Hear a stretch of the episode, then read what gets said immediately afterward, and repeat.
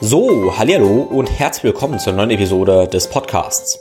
Ja, heute gibt's ein kleines Experiment, eine, ich mal sagen, neue Serie, neues Format und das ist das praktisch das Inside- und Takeaway-Format. Okay, also der Wunsch der letzten Monate war auf jeden Fall gewesen, im letzten Jahr, dass ihr euch letztendlich Episoden wünscht, wo ich das Ganze reflektiere, meine Einsicht, meine Takeaways eben teile. Think, Flow, Growcast mit Tim Böttner. Begleite mich auf einer Reise zu einem ganzheitlichen Verständnis von Bewegung, Gesundheit und Leistungsfähigkeit. Sportwissenschaftler, Ärzte, Athleten, Heilpraktiker, Physiotherapeuten, Biohacker, Osteopathen, Psychologen. Wir tauchen in das Denken und Handeln von Spezialisten ein, um zum Generalisten zu werden. Ein Podcast für Querdenker mit Tiefgang.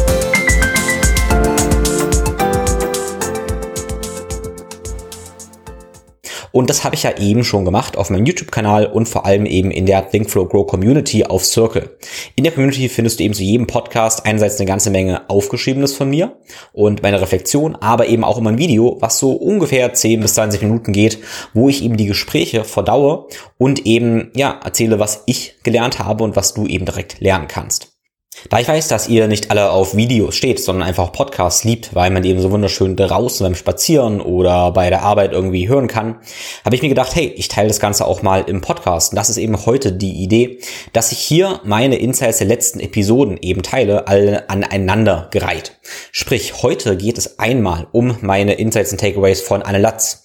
Mit Dr. Anne Latz gab es gleich zwei Episoden. Einmal über Blutzucker und den weiblichen Zyklus, dann über das Thema Blutzuckermessungen allgemein. Dann werde ich hier in dieser Episode meine Einsichten von Dr. Alexander Wunsch teilen. Alexander Wunsch hat über Licht mit mir gesprochen, Lichtbiologie. Das waren zwei lange Episoden und ja, hier erzähle ich dir in ungefähr ja, 25 Minuten, was ich eben davon mitgenommen habe.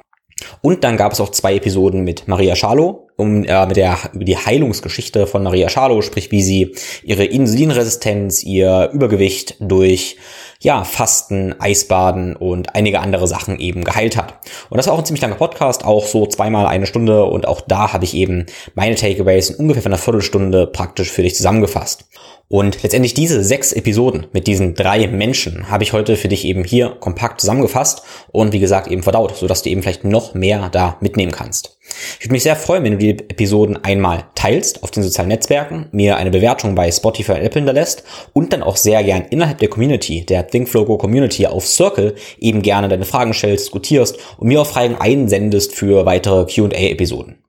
Wenn du den Podcast unterstützen willst und eben auch diese Digest-Episoden, dann hast du die Möglichkeit, innerhalb der Community ein Supporter zu werden und dann eben einen monatlichen oder auch einen einmaligen Betrag zu wählen, mit dem du eben meine Arbeit und meinen Podcast unterstützen kannst, damit wir eben weiterhin auf der Mission, dass wir wieder die Experten für unseren Körper und Geist werden können, ja, erfolgreich sind. Des Weiteren freue ich mich, dir mitteilen zu können, dass dieses Jahr in 2022 noch drei Holistic Mobility Workshops anstehen. Und ja, einer davon ist auch online, also egal wo du bist. In diesem Workshop lernst du in zwei Tagen deine Körperlogik kennen, lernst eine Bewegungsroutine entlang der motorischen Entwicklung und lernst auch, wie du gesunde Bewegung in deinen Alltag integrierst. Und ich verspreche dir, du hast wahrscheinlich schon eine ganze Menge für deine Bewegungen in verschiedenen Sportarten oder was auch immer getan. Aber ich kann dir zeigen, wie alles miteinander zusammenhängt und wie alles klar und einfach wird. In diesem Sinne freue ich mich auf dich. Ähm, du kannst gerne reinschnuppern. Schau mal auf meinen YouTube-Kanal. Da findest du beispielhafte Mobilitätsroutinen, um zu schauen, hey, resoniert meine Art mit dir? Und dann go for it. Der Online-Workshop ist am 3. und 4. Dezember, wie gesagt, online in deinem Wohnzimmer. Und das Ganze wird natürlich auch aufgezeichnet, so dass du, auch wenn du an Tag nicht dabei sein kannst, eben die Aufzeichnung anschauen kannst und immer wieder wiederholen kannst. Die anderen Live-Workshops sind einmal im November in Leipzig und dann noch im November in Thun in der Schweiz bei meinen Freunden Kollegen, dem Rolf Duda. Falls du Angst hast, dass du nach dem Workshop wieder alles vergisst, das nicht in den Alltag integrieren kannst, dann kann ich dich beruhigen, weil du zu jedem meiner Workshops eben den Holistic Mobility Online Kurs dazu bekommst, wo du eben über App und Browser eben auf die Routinen und Inhalte zurückgreifen kannst, die ich dir eben auch live vermittle. Falls du den Holistic Mobility Online Kurs übrigens schon hast, dann kannst du den Mehrwert sehr gerne auf einen der Live-Workshops anrechnen lassen. Auf alle meine Workshops sparst du als Podcast-Hörer mit dem Code TFG10 10%. Los geht's mit dem Podcast mit Dr. Gret Käferstein und Lukas Buchholz über das indigene Volk der Kogi. Der Podcast hat mich sehr, sehr inspiriert und ich hoffe dich auch und hat mich berührt, ganz ehrlich berührt, weil es ja nun so war, dass die Kogi auf Lukas zugekommen sind, also sag mal auf uns Westler zugekommen sind und eben ihre Weisheit mit uns teilen wollten. Weil eigentlich leben sie ja relativ abgeschlossen für sich. Ja? Und sie sind sehr, sehr naturverbunden. Sehr, sehr naturverbunden und merken aber jetzt, dass unser Handeln Einfluss auf sie hat. Das heißt, sie können nicht in Isolation leben. Die Kogi begreifen nämlich, dass alles miteinander verbunden ist, dass alles vernetzt ist. Also, dass auch wir sie beeinflussen. Da kam natürlich irgendwann der Punkt, wo sie gesagt haben, hey, ja, wir können uns da nicht als isoliert begreifen. Wir müssen mit den Westlern zusammenarbeiten. Müssen also sagen, hey, was fühlen wir, was sehen wir, was können die anders machen, damit wir sie nicht zerstören. Und das ist der Grund, warum sie eben dann den Lukas Buchholz kontaktiert haben. Lukas bei, bei den Kogi zwei Monate war und ein Buch über die Kogi geschrieben hat. Ne? Sehr schönes Buch, bei Amazon kann ich auf jeden Fall empfehlen ähm, wo Lukas eben dokumentiert, was er von den Kugis gelernt hat und was wir lernen dürfen. Ne? In dem Moment, wo wir uns das praktisch anhören, du dir auch den ganzen Podcast angehört hast, ähm, ja, erfüllen wir eben zum gewissen Maß diesen Wunsch der Kogi. Ich werde hier mal so ein paar Zitate einschmeißen, die mich auf jeden Fall inspiriert haben. Das ist zum Beispiel, die Kogi glauben zu existieren, damit sie sich um die Erde kümmern können und deren natürliche Ordnung bewahren. Und das ist super wichtig, ja? dass wir das zum Beispiel schon mal sehen, dass sie ein ganz anderes Weltbild haben. Diese, der Sinn des Lebens für die Kugel besteht darin, sich um die Erde zu kümmern und diese Ordnung zu bewahren. Ihr eigenes Ego ist also gar nicht so groß. Da wo wir vielleicht sagen, ja, es geht um mich, ich will maximal glücklich sein, ich will maximal Erfolg haben, was auch immer, sagen die Kogi, nee, nee, nee, nee, mein Sinn des Lebens besteht darin, mich um diese Erde zu kümmern ja, und diese Ordnung zu bewahren. Also ein Sinn, der größer ist als ich selbst. Da gibt es kein richtig oder falsch. Ich will jetzt gar nicht postulieren. Ich postuliere sowieso nichts, dass es ein richtig oder falsch ist. Aber es ist wichtig für uns zu realisieren, dass das, was wir für richtig halten, nicht für jeden richtig ist. Okay, das ist interessant. Die Kogi haben ein ganz, ganz anderes Glaubenssatz und Weltbild. Sie sagen also letztendlich, ja, mir geht's nur gut, ich erfülle meinen Sinn nur, wenn es der Welt und allen anderen letztendlich gut geht. Zweites Zitat ist, wir müssen wieder anfangen, wie die Natur zu denken. Sie zeigt uns alles. Ja, das sage ich, denke ich, auch sehr, sehr oft. Die Prinzipien der Natur sind die, wie wir eigentlich auch funktionieren. Und dieses Zitat ist von Mama José Gabriel. Mama ist die Bezeichnung für eine älteste der Kogi. Gut, wenn wir ähm, mal weiterschauen, dann hat Nikoi auch gesagt, es ist unsere Aufgabe, mit Technik zu arbeiten. Unsere, nein, es ist eu Sie hatten gesagt, es ist eure Aufgabe, mit Technik zu arbeiten, aber unsere Technik sollte wie die Natur selbst funktionieren, nicht gegen sie. Das Schöne daran ist, dass sie ja also ganz klar erkennen, ja, wir sind dafür gemacht, eben auch mit Technik zu arbeiten. Das heißt, wir sollen die zurück zur Natur und die Technik wegschmeißen, aber wir sollen diese Technologie nicht nutzen, um uns selbst zu zerstören. Und das ist wiederum ein Takeaway, ein Gedanke jetzt für dich, die Technik, die du einsetzt, hilft die dir wirklich und schadet die anderen eben nicht. Wenn das der Fall ist, dass sie mehr oder ganz viel Gutes bewirkt im Umfeld, mit der Natur, aber auch für dich selbst, dann ist diese Technik im Einklang mit der Natur. Wenn die Technik aber ganz vielen schadet und vielleicht nur ganz wenigen nützt, dann ist sie nicht im Einklang. Und diesen Gedankenprozess, den dürfen wir mit allem kritisch machen. Ne? Das empfehlen die Kogi uns praktisch. Ähm, ja, die Kogi sagen auch, nur durch erfundene Gesetze ist die Zerstörung der Natur möglich. Okay? Wenn wir also Gesetze finden, die finden, die in der Natur da sind, dann ist alles okay. Prinzipien, Körperlogik.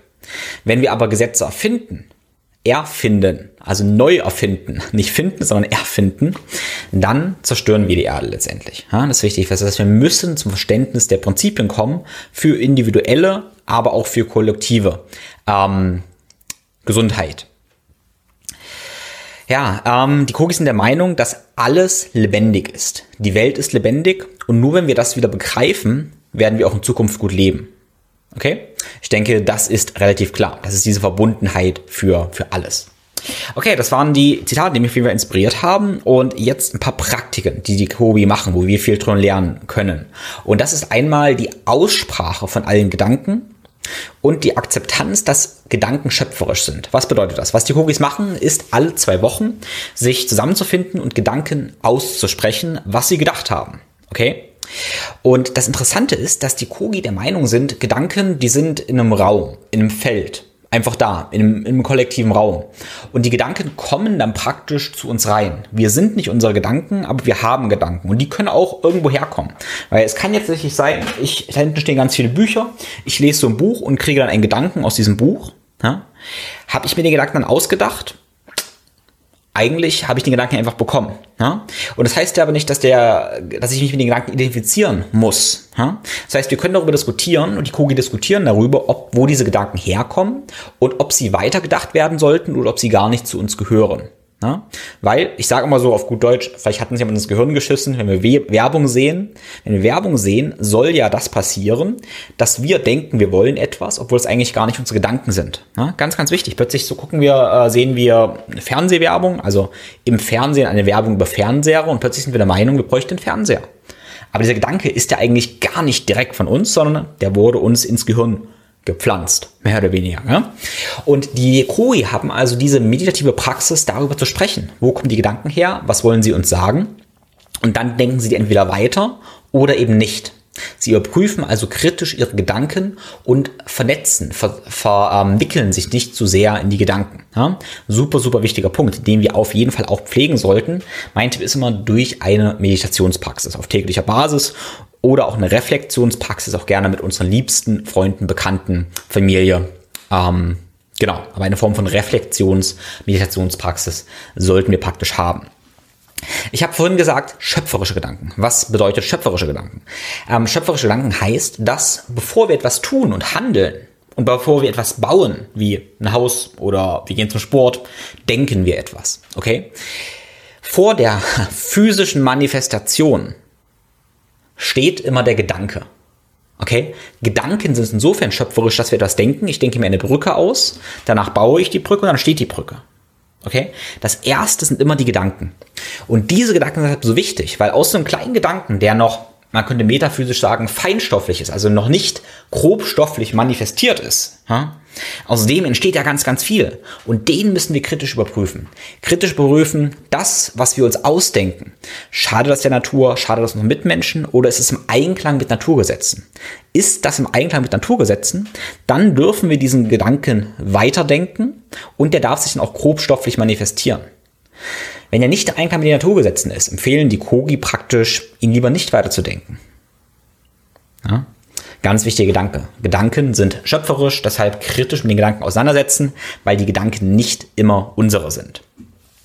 Gut, weiter geht's mit ein paar Learnings. Äh, die Kogi spielen nicht. Das hat mich total erstaunt, Gerrit und Lukas auch. Ähm, weil eigentlich ist Spiel etwas, was sehr, sehr ähm, entwickelt menschlich ist. Also wir stellen eigentlich fest, dass je entwickelter Säugetiere sind, desto mehr spielen sie. Affen, Delfine spielen sehr, sehr viel, Menschen spielen am meisten. Und die Kogi spielen aber nicht wirklich. Allerdings hat Lukas gesagt, sie haben einen spielerischen Ansatz in viele Dinge. Also sie bauen Dinge und sowas, aber sie haben nicht ein, ähm, ein sinnlosen, ähm, also ein selbstbefriedigendes Spiel. Insofern, dass wir ein Spiel spielen nur um des Selbstwillen. Ja? Weil das finden sie zum gewissen Maße sinnlos. Ja? Sie würden lieber sagen, hey, wir bauen eine Brücke, machen uns dabei locker, leicht und lachen dabei, aber wir machen halt was Sinnvolles. Ja? Und das ist interessant, da können wir diskutieren, ah, ist ein Spiel immer sinnlos, ohne Wertung jetzt, oder reicht es auch, wenn wir eben einen spielerischen Ansatz an sinnvolle Dinge tun? Ähm, mir persönlich fällt es oft schwer, einfach nur sinnbefreit des Selbstwillens zu spielen. Ich mache lieber auch sinnvolle Sachen spielerisch. Und diese Erkenntnis von Nikogi hat mich ein kleines bisschen bestärkt, dass ich vielleicht deshalb nicht ganz äh, falsch bin, ähm, sondern dass es vielleicht okay ist. Ne? Einfach nur ein Gedanke. Aber Spiel ist eigentlich sehr, sehr wichtig. Dieses eigentlich sage ich jetzt, weil, ja, wie gesagt, die Kugis nicht so viel spielen. Gut, Schütteln, tanzen, singen ist mein nächster Action-Step. Was die Kugis machen, ist eben ähm, verarbeiten. Verarbeiten insofern, dass sie tanzen, schütteln, kannst du das auch direkt mal machen, ihren Körper bewegen und ausdrücken. Sie drücken aus, was an Energie in den Körper gespeichert ist. Und das sehen wir auch bei ganz vielen anderen Völkern. Wir bauen irgendwie Erspannungen über den Tag, über Gedanken auf. Wir verspannen uns zum gewissen Maße. Und wenn wir unseren Körper dann nicht bewegen, also ausdrücken, ja, dann verspannen wir uns und drücken uns zu sehr ein. Das heißt, wir sollten alle eine Form haben von irgendwas ausdrücken.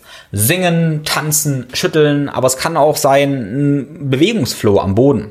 Dabei aber nicht immer vielleicht ein ganz festgefahrenes Schema, weil das könnte ich wieder fester machen, sondern tu das, was dir gut tut. Ich meine, das ist schwer gesagt, tu das, was dir gut tut. Ich weiß. Aber mit der Zeit sollten wir das lernen, um eben dem Körper einen Ausdruck zu verleihen und Spannung abzubauen. Das ist für mich ganz, ganz, ganz essentiell. In meinen Mobility-Routinen sage ich immer, hey, mach's am Anfang genauso, wie ich sage, damit du ein Repertoire erstmal aufbaust, aber dann spiele, variiere, drücke dich aus. Ganz, ganz, ganz wichtig. Gut, ich habe auch gefragt wegen ja Essen und Schlaf natürlich. Was können wir da mitnehmen? Und ähm, Essen, Schlaf und Sport, das waren die Themen. Essen.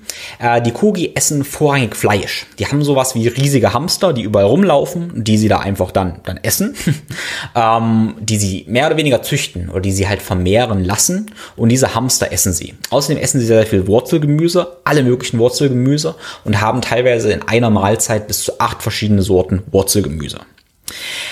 Früchte essen sie auch, aber kein rohes Gemüse. Vor allem grünes Gemüse ist ein ziemlich Aspekt. Ja, das ist interessant, weil ich empfehle immer viel grünes Gemüse zu essen, aber offensichtlicherweise sind die Kogi auch gesund und angepasst an eben kein rohes Gemüse zu essen. Wie gesagt, Fleisch, Wurzelgemüse und Früchte viele Kohlenhydrate, eine ganze Menge Protein, ähm, aber wahrscheinlich auch wenig Nüsse. Und sie sind damit eben ja angepasst und gesund. Das ist ein ganz wichtiger Punkt.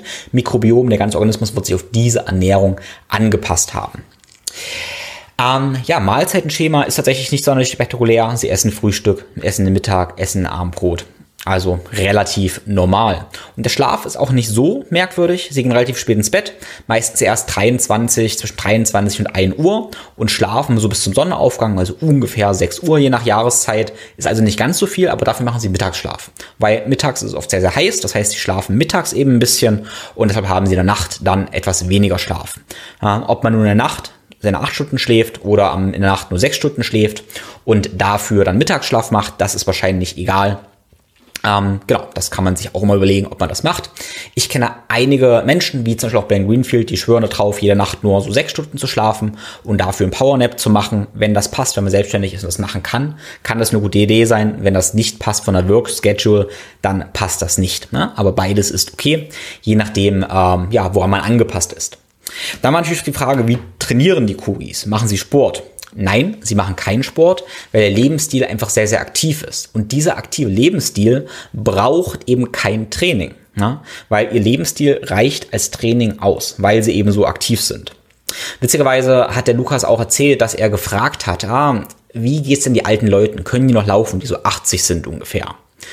Äh, da meinten die Kogi so, nee, die sind nicht mehr so gut zu Fuß. Ne? Also die können nur maximal so acht Stunden am Tag laufen. und ähm, ja, deshalb, das sind so die Relationen. Ne? Die schaffen es nicht mehr als acht Stunden zu laufen, 80-Jährige. Ähm, deshalb, ja, ich sag mal, ein ganz, ganz, ganz anderes Level.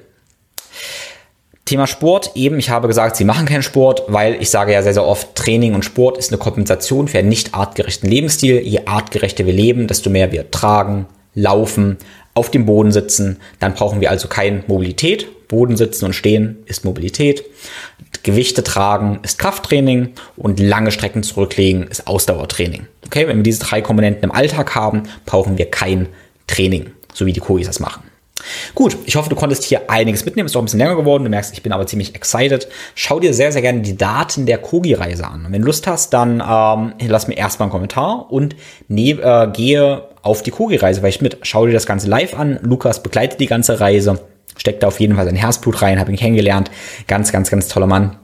Und ja, in diesem Sinne, ja,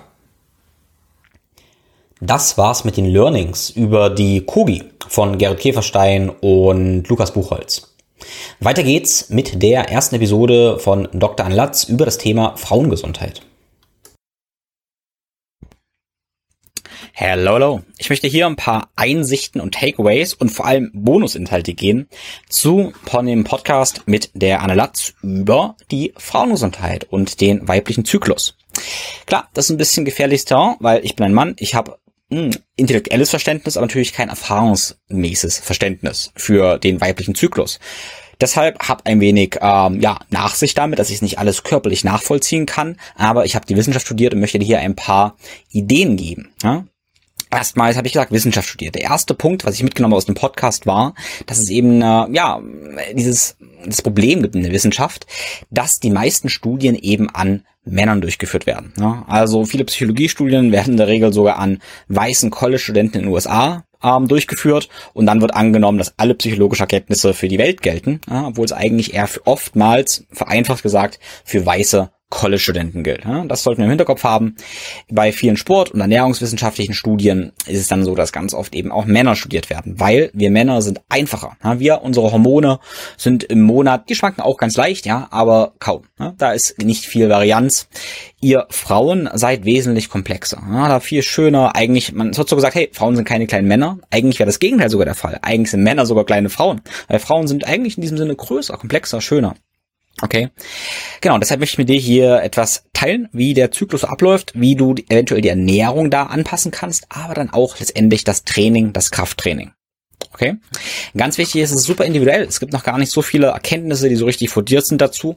Und deshalb schlägt Anne praktisch vor, das Ganze rauszufinden mit dem Hello Hormones Programm, indem du eben einen konstant Blutzuckersensor trägst. Ganz wichtig dabei, Sensor am Arm und es tut nicht weh. Ne? Da geht nur so ein kleines Filament in das äh, Gewebe rein. Tut nicht weh, keine Sorge. Ich habe wahnsinnig Angst vor Nadeln, aber das tut nicht mal mir weh. Okay. Also so kannst du praktisch vier Wochen, eine Zykluslänge, praktisch mal deinen Zyklus tracken und schauen, wie Lebensstilentscheidungen und Ernährung eben dein Blutzucker beeinflussen und damit, ob du, das ist nämlich die Grundthese, ja, wie du mit besserem Blutzuckermanagement deinen Zyklus positiv beeinflussen kannst. Weil, das war das Takeaway jetzt Nummer, Nummer zwei praktisch, dass dein, äh, ein gut regulierter Blutzucker deine Hormone reguliert. Okay? Guter Blutzucker, gutes Insulinmanagement reguliert Hormone und damit werden eben sowas wie PMS, also prämenstruelles Syndrom, ähm, eventuell auch PCOS. PCOS ist auch korreliert mit einer ähm, ja, Blutzuckerdysregulation oder Insulinresistenz. Okay. Ähm, ja, und auch sonstige Zyklusbeschwerden sind eben damit korreliert. Es lohnt sich also gerne auch den ersten Teil vom Podcast äh, mit Anne Latz anzuhören über das Blutzuckermanagement, die Tipps umzusetzen, um eben Zyklusbeschwerden da zu reduzieren. Okay, ich mache mich jetzt ein bisschen kleiner und wir gehen hier meine Grafik rein, die ich erstellt habe. Okay, und da sehen wir alle Kürze eben die Phasen des Zykluses. Also wir haben so die erste Hälfte, die zweite Hälfte und dann genauer reingehen sehen wir, okay, wir haben in der Menstruation die frühe Follikelphase und dann die Follikelphase, dann in der Mitte, so ah, im Durchschnitt am 14. Tag die Ovulation, die frühe Lutealphase und dann die späte Lutealphase. Also ja, verkürzt gesagt haben wir Follikel- und Lutealphase, ähm, verlängert gesagt haben wir diese vier Phasen. Ne? Interessanterweise, wenn wir ganz, ganz natürlich leben würden, wäre es wahrscheinlich so, dass sich das Ganze mit dem Mondzyklus synchronisiert. Also wenn das bei dir so ist, dann ist es ein Zeichen wahrscheinlich für sehr gute Gesundheit. Aber hey, jede Frau ist unterschiedlich. Es kann auch ein bisschen länger oder ein bisschen kürzer sein. Das sei dazu gesagt. Genau, wir sehen hier die Hormone, sind hier aufgelistet, sind einmal das Progesteron, praktisch ziemlich gering ist und praktisch ab der Mitte, ab der Ovulation ansteigt, in der Lutealphase sehr hoch ist und dann wieder abfällt.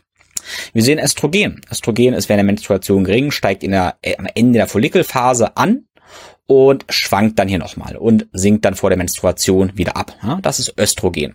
Dann sehen wir das LH, das luteinisierende Hormon. Und LH sehen wir, dass es eben logischerweise für die Ovulation sehr, sehr stark ansteigt und dann wieder abfällt.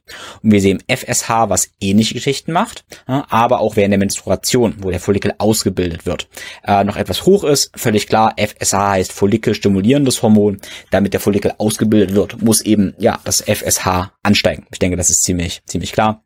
Und das luteinisierende Hormon leitet logischerweise die Lutealphase ein. Also kann man sich das einfach ein bisschen, bisschen merken. Sogar ich als Mann. Gut, leiten wir, oder gehen erstmal auf die Ernährung praktisch. Ne? Ähm, und das ist ganz wichtig zu verstehen. Es geht hier nicht darum, dass du Fleisch essen sollst oder Süßkartoffeln. Und es geht auch nicht, dass du das genauso machen sollst. Es sind Ideen, die eventuell sinnvoll sind, in Erwägung zu ziehen. Ne? Aus verschiedenen Gründen. Wie wir von Anne gelernt haben im Podcast, sehen wir, dass die Insulinsensitivität, also der Umgang mit Kohlenhydraten, ab der ähm, ja, Lutealphase praktisch sinkt. Okay? Man wird zum gewissen Maß sogar insulinresistent. Das heißt, wenn wir dann Kohlenhydrate essen, dann wirken diese pro-entzündlich, weil sie nicht so schnell über Insulin in die Muskeln gezogen werden können. Okay? Das heißt, wir vertragen Kohlenhydrate schlecht in der zweiten Zyklushälfte. Und das kann ein Grund sein, warum es sinnvoll sein kann, weniger Kohlenhydrate zu essen in der zweiten Zyklushälfte. Das wäre also mal ein, eine Idee, das Ganze auszuprobieren. Wie gesagt, ich sage nicht, das ist richtig für jeden, das sagt Anna auch nicht, aber es wäre eine Idee, das Ganze auszuprobieren. Okay. Ähm, wenn wir dann mal Krafttraining praktisch ableiten, ne, habe ich hier so eine Grafik gemacht, das sind wieder Ideen, das ist sehr, sehr individuell. Und jetzt kann ich zum Beispiel auch sagen, anderen Podcast mit Andreas Pürzel. Andreas Pürzel, ein großartiger Kraft-3-Kämpfer. Ich zeige dir hier kurz das Buch von ihm. Arbeitet mit ganz vielen Weltklasse-Athleten im äh, Kraft-3-Kampf zusammen. Und er sagt, er stimmt das Training für Frauen nicht anders als für Männer. Okay? Ich kann aber sagen, dass das andere wieder ganz anders tun. Zum Beispiel die Dr. Stacy Sims, deren Buch ich jetzt gerade hier nicht sehe. Aber Dr. Stacy Sims verlinke ich. Ähm, ja, sie passt wiederum das Training ihrer Athletinnen praktisch sehr stark an den Zyklus an. Ja, und für ihr sind auch praktisch diese Ideen, äh, wo wir zum Beispiel feststellen, dass während der Menstruation rein theoretisch sehr, sehr gute Leistungen möglich sind. Ja? Also wenn du keine Beschwerden mehr der Menstruation hast, dann ist schweres Krafttraining mit hoher Intensität super, super gut möglich. Ja?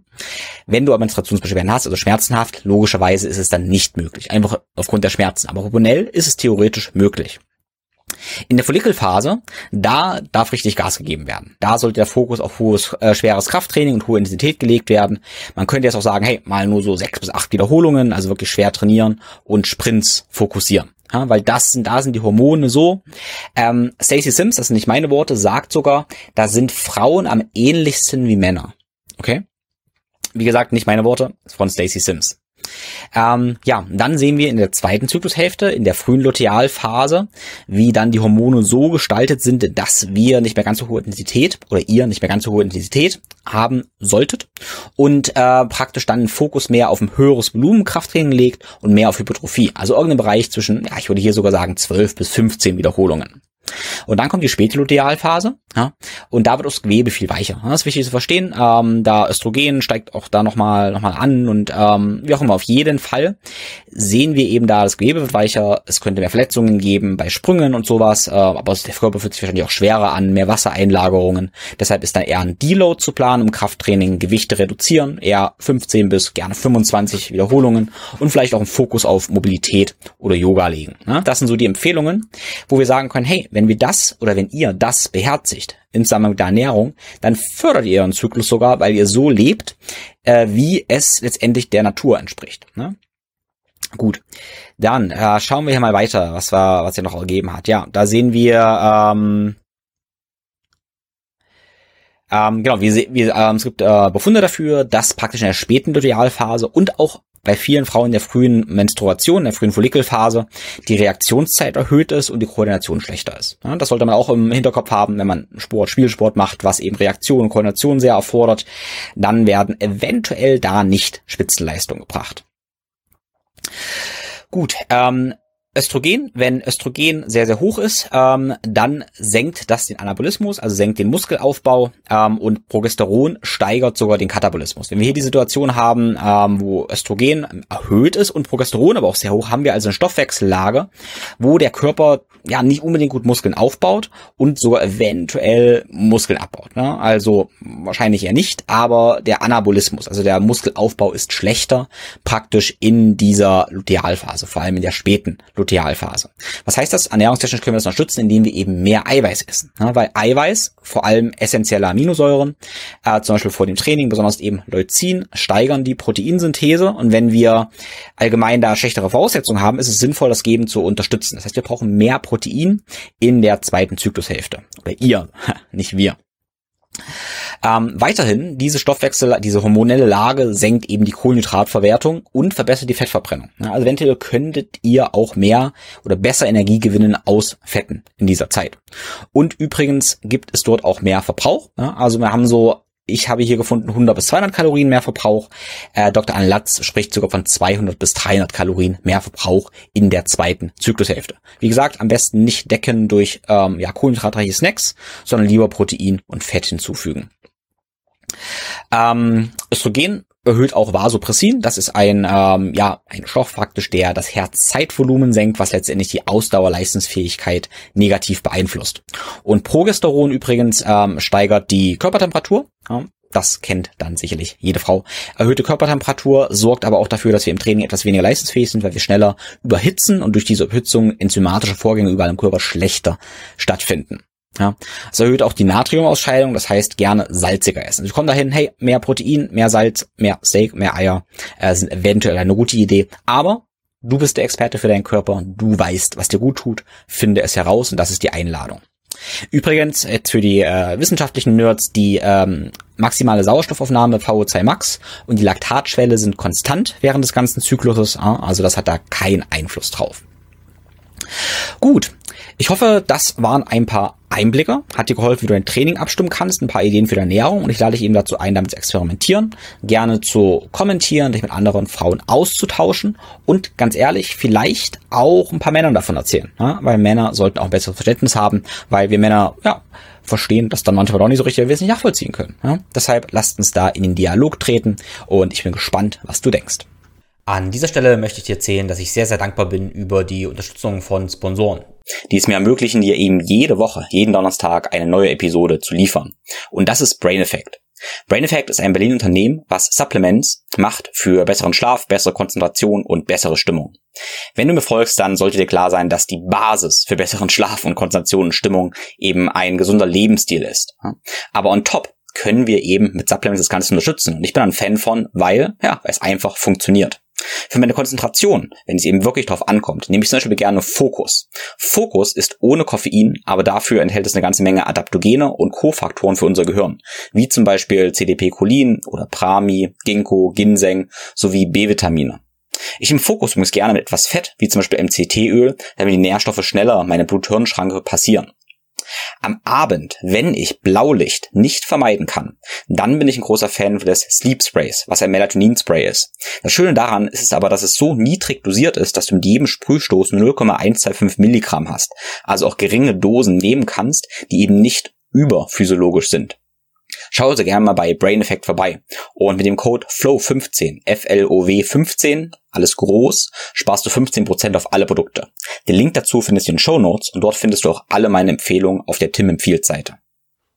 Gut, und dann kommen wir nun zum Thema Blutzucker für, ja, ich sage einfach mal jedermann. Das ganze Thema Blutzucker klingt irgendwie erstmal kompliziert, ist aber eigentlich ganz einfach. Und hier möchte ich es vor allem für dich einfach machen. Teilweise ein bisschen einfacher als die Realität ist, aber ich möchte, dass du verdaust und eben differenziert denken kannst und dann eben auch anwenden kannst. Also, lass uns loslegen.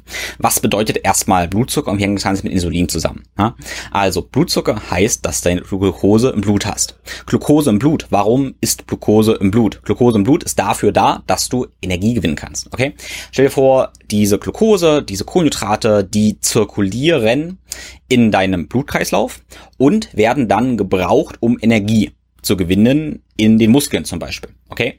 Wenn du dann aktiv bist, wir gehen mal in die Evolution rein, wenn du jagst ähm, oder kämpfst oder flüchtest, dann brauchst du eben Muskelkraft und damit diese Muskeln funktionieren, ähm, brauchst du diesen Blutzucker. Das heißt, was die Muskeln machen, ist Glucose aus dem Blut rauszuziehen und zu verwerten. Wie ziehen die das raus? Mit Insulin. Insulin ist wie so ein Transporter, der praktisch diese Glucose rauszieht und dahin bringt, wo sie ähm, sein soll. Okay? Das heißt, erstes Takeaway, deine Muskeln, aber übrigens auch dein Gehirn, ähm, zieht eben Glucose und alle anderen Organe ziehen Glucose aus dem Blut raus und verwenden sie. Hier sehen wir schon ein Problem. Was passiert ist, wenn wir eigentlich gar nicht diese Glucose brauchen, die im Blut ist? Okay, also wenn wir uns nicht bewegen, wenn wir also passiv sind, dann zirkuliert diese Glucose weiter im Blut und wir haben eben hohe Blutzuckerlevel und brauchen die aber nicht so richtig. Ne? Was dann erstens passieren kann, ist, dass deine körpereigenen Kohlenhydratspeicher gefüllt werden. Du speicherst Kohlenhydrate in den Muskeln, vor allem in den Muskeln, du speicherst sie in der Speicherform, aber auch in der Leber. Wenn du beständig Kohlenhydrate isst und eben das Ganze nie leerst, die Speicher nicht verbrauchst, dann ist ja dein Speicher praktisch voll und du hast trotzdem viel Glucose im Blut. Ja, und das letztendlich ist ein Problem. Wenn die weiter so zirkulieren, dann führt das zu sogenannten AGES, also Advanced Glycation End Products, egal wie das heißt, aber es führt zu Entzündungen. Ja, weil man könnte einfach so sagen, hey, du hast so hohe Blutzuckerwerte, über so lange Zeit brauchst du die nicht und das führt eben zu Entzündungen, letztendlich zu Diabetes, allen möglichen chronischen Krankheiten und ähm, es ist einfach keine gute Idee. Okay, das heißt für uns aber, wenn du den Blutzucker nutzt, ist eigentlich alles okay. Bedeutet, wir wollen uns die Kohlenhydrate verdienen. Das ist eine Idee. Wir können mit Bewegung, Training letztendlich Muskeln bewegen, diese ähm, Glucose nutzen, dafür, wo sie eben gedacht ist. Für ja, die stressigen Situationen. Das ist ein ganz wichtiges Stichwort. Blutzucker steigt an, wenn wir Stress empfinden. Ja? Weil in einer stressigen Situation definiere ich einfach mal, dass wir eben kämpfen, jagen, flüchten, sammeln. Und das kann für uns jetzt aber in unserer modernen Zeit eben heißen, hey, wir haben eine heftige Diskussion, wir müssen mental ganz, ganz dolle nachdenken oder wir sind eben auch beim Training. Dann sind wir im sympathischen Stresszustand des Nervensystems und folgerichtig sollte der Blutzucker dann ansteigen, damit dann wieder Insulin den Blutzucker rausziehen kann und du leistungsfähig bist. So sollte das sein. Praktisch ist es aber oft leider so, dass wir sehr viel Stress haben. Also wir empfinden viel Stress. Du bist vielleicht ständig in so einem sympathischen Zustand ähm, und in diesem Stresszustand hast du hohen Blutzucker, aber du bewegst dich eigentlich gar nicht. Du brauchst diesen Blutzucker gar nicht, weil dein Körper kann ja nicht unterscheiden, ob du jetzt in einer äh, heftigen Diskussion bist oder konstant in einem Angstzustand bist, was dir irgendwelche Medien suggerieren oder warum auch immer, ähm, oder ob du eben vom Tiger jagst, ähm, wegrennst. Vom Tiger wegrennen wäre es völlig okay, hohe Blutzuckerwerte zu haben. Vom Fernseher Angst zu haben, Blutzucker nicht zu brauchen, Rauchen ist keine gute Idee, weil das da eben zu Entzündungen führt. Erstes wichtige Takeaway, also verdiene deinen Blutzucker, verdiene deine Kohlenhydrate, okay? Und zweites Takeaway ist praktisch, ja, Blutzucker ergibt Sinn, brauchen wir, ist gut, ja? aber eben nicht, wenn wir uns nicht so viel bewegen. Ja? Okay, ähm, ich hoffe, das ergibt schon mal so ein kleines bisschen Sinn für dich und du verstehst auch den Zusammenhang zwischen Insulin und Blutzucker. Das Ganze können wir messen. Ja, also wir können das Ganze mit einem Konstantblutzucker messen, äh, Konstantblutzuckermonitor messen oder auch, wie man das klassisch macht, wie ich das früher gemacht habe, Finger anpieksen im Blut messen. Das sind zwei unterschiedliche Sachen. Wenn du den Finger anpiekst, dann misst du praktisch die Glucose direkt im Blut, weil du ja das Blut anpiekst. Wenn du jetzt einen Konstantblutzuckersensor verwendest, dann hast du ein Filament im Gewebe drin, nicht im Blut. Und in diesem Gewebe dauert es ein bisschen länger, bis das da ist. Also das Gewebe repräsentiert auch den Blutzucker, allerdings ist es eine zeitliche Verzögerung. In der Praxis ist das für uns nicht ganz so interessant, aber wir können uns trotzdem im Hinterkopf mal haben, okay, wenn mein Sensor jetzt messen würde, ah, Blutzucker steigt an, dann ist dieses Event schon eine ganze Weile her, weil erst musst den Blutzucker, musst den, die Kohlenhydrate gegessen haben und den Stressor gehabt haben, dann erhöht sich das Blutzucker und dann hast du auch höhere Zuckerwerte praktisch im, im Gewebe. Ja? Das sind die Unterschiede zwischen Blut und Plasma.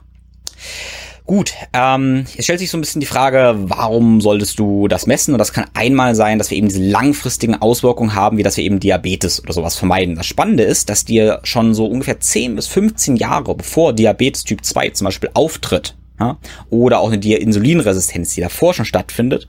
Aber lange davor sehen wir eben auch schon eine Blutzuckerdysregulation.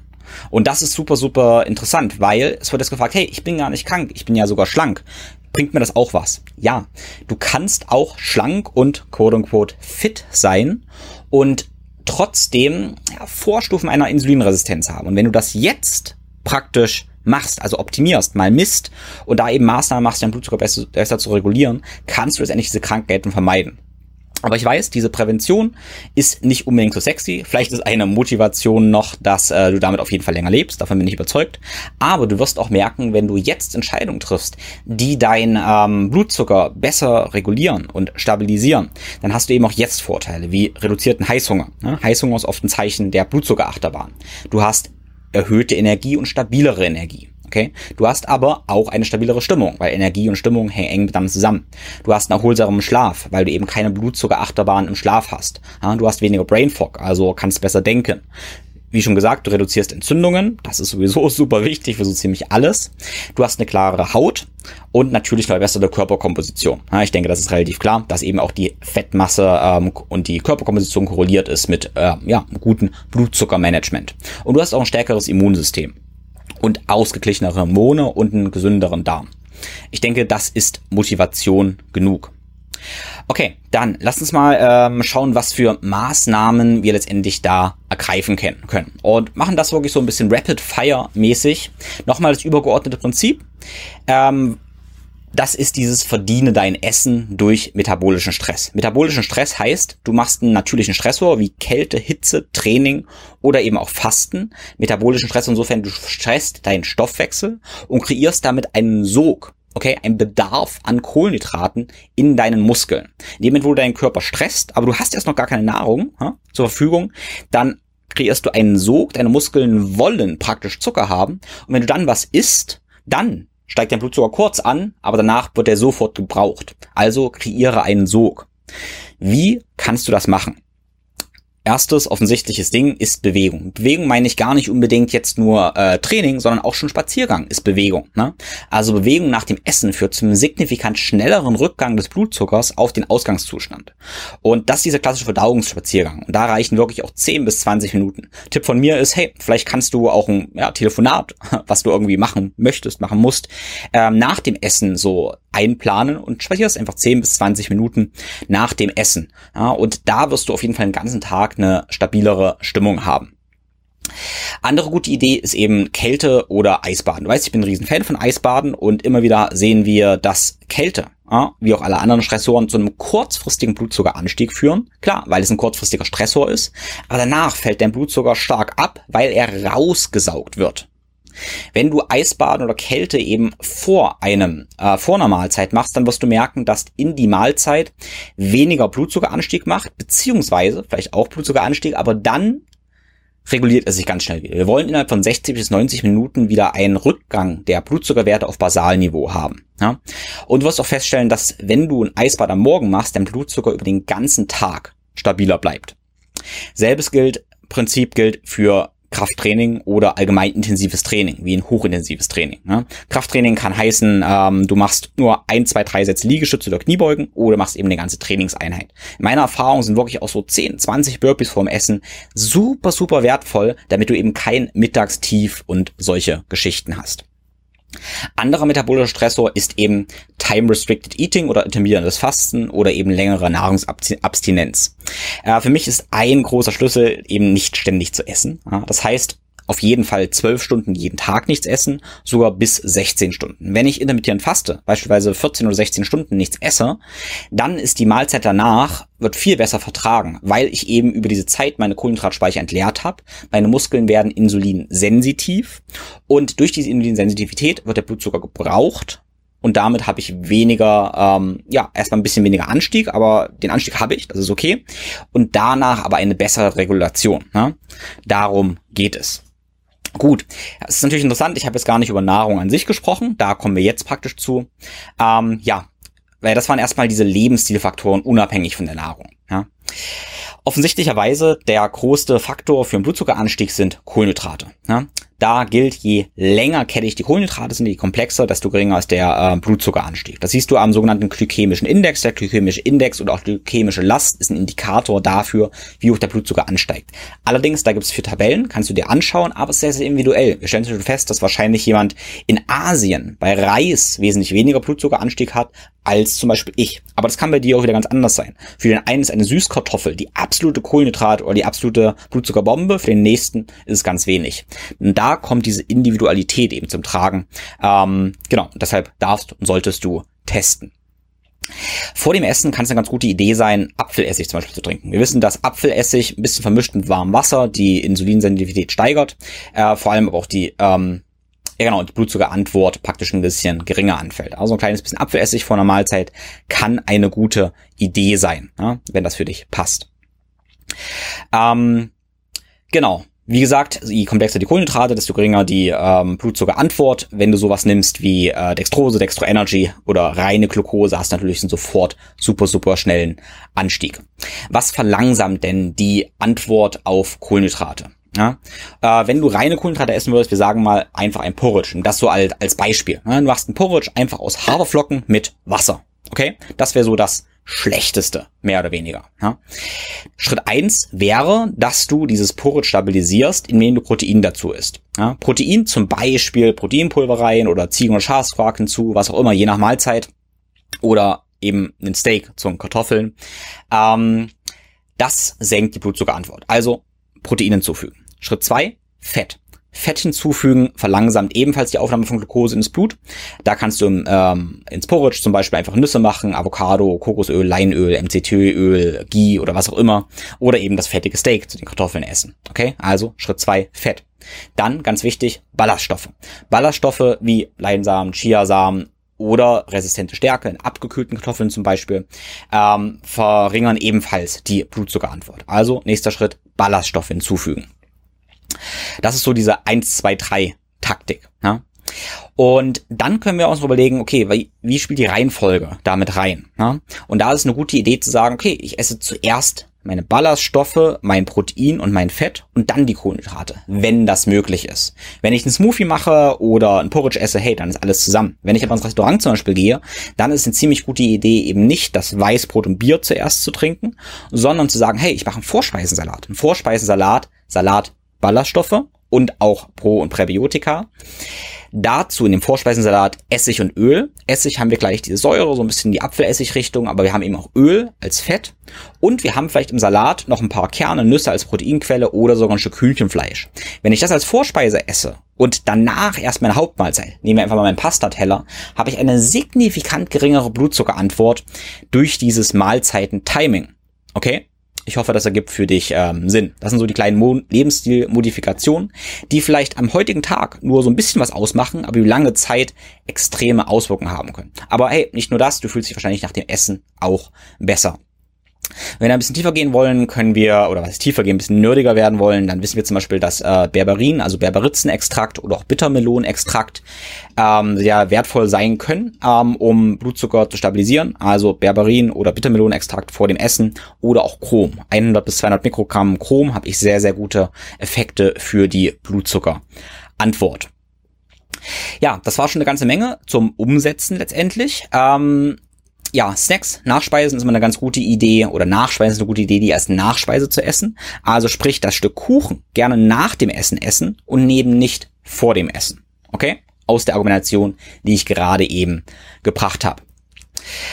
Gut, wenn wir uns das Thema Protein und Aminosäuren angucken und du vielleicht Proteinpulver nimmst oder Aminosäuren, ähm, dann sei noch hier angemerkt, dass Molkeprotein reich an verzweigkettigen Aminosäuren, an BCAAs ist und auch an Methionin und die tendenziell den Blutzucker steigern. Okay, also auch wie gesagt, BCAAs und ähm, Methionin sind nicht insulinneutral, sondern ähm, ja, haben dann Auswirkungen auf deinen Blutzuckerspiegel und auf deinen Insulinspiegel.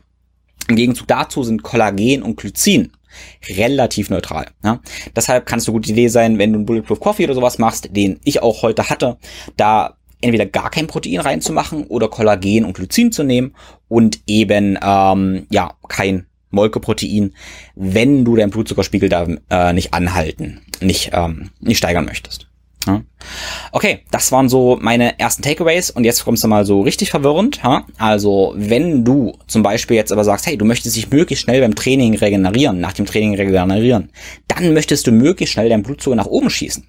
Das heißt für mich, wenn ich hart trainiert habe und dann etwas esse, dann möchte ich vielleicht genau eben keine Ballaststoffe haben und kein Fett. Deshalb kann es Sinn ergeben, nach dem Training zum Beispiel das Porridge zu nehmen und da nur Proteinpulver reinzumachen, weil Proteinpulver eben sehr wertvoll ist, auch für die Muskelproteinsynthese, für die Regeneration und dann aber gerne wirklich Molkeprotein nehmen. Also Molkeprotein und Haferflocken nach dem Training ähm, oder vielleicht sogar noch ein bisschen Honig kann eine sehr, sehr, sehr gute Idee sein, um eben maximal den Blutzucker nach oben zu pushen und damit maximal schnell die Muskeln zu versorgen. Ja?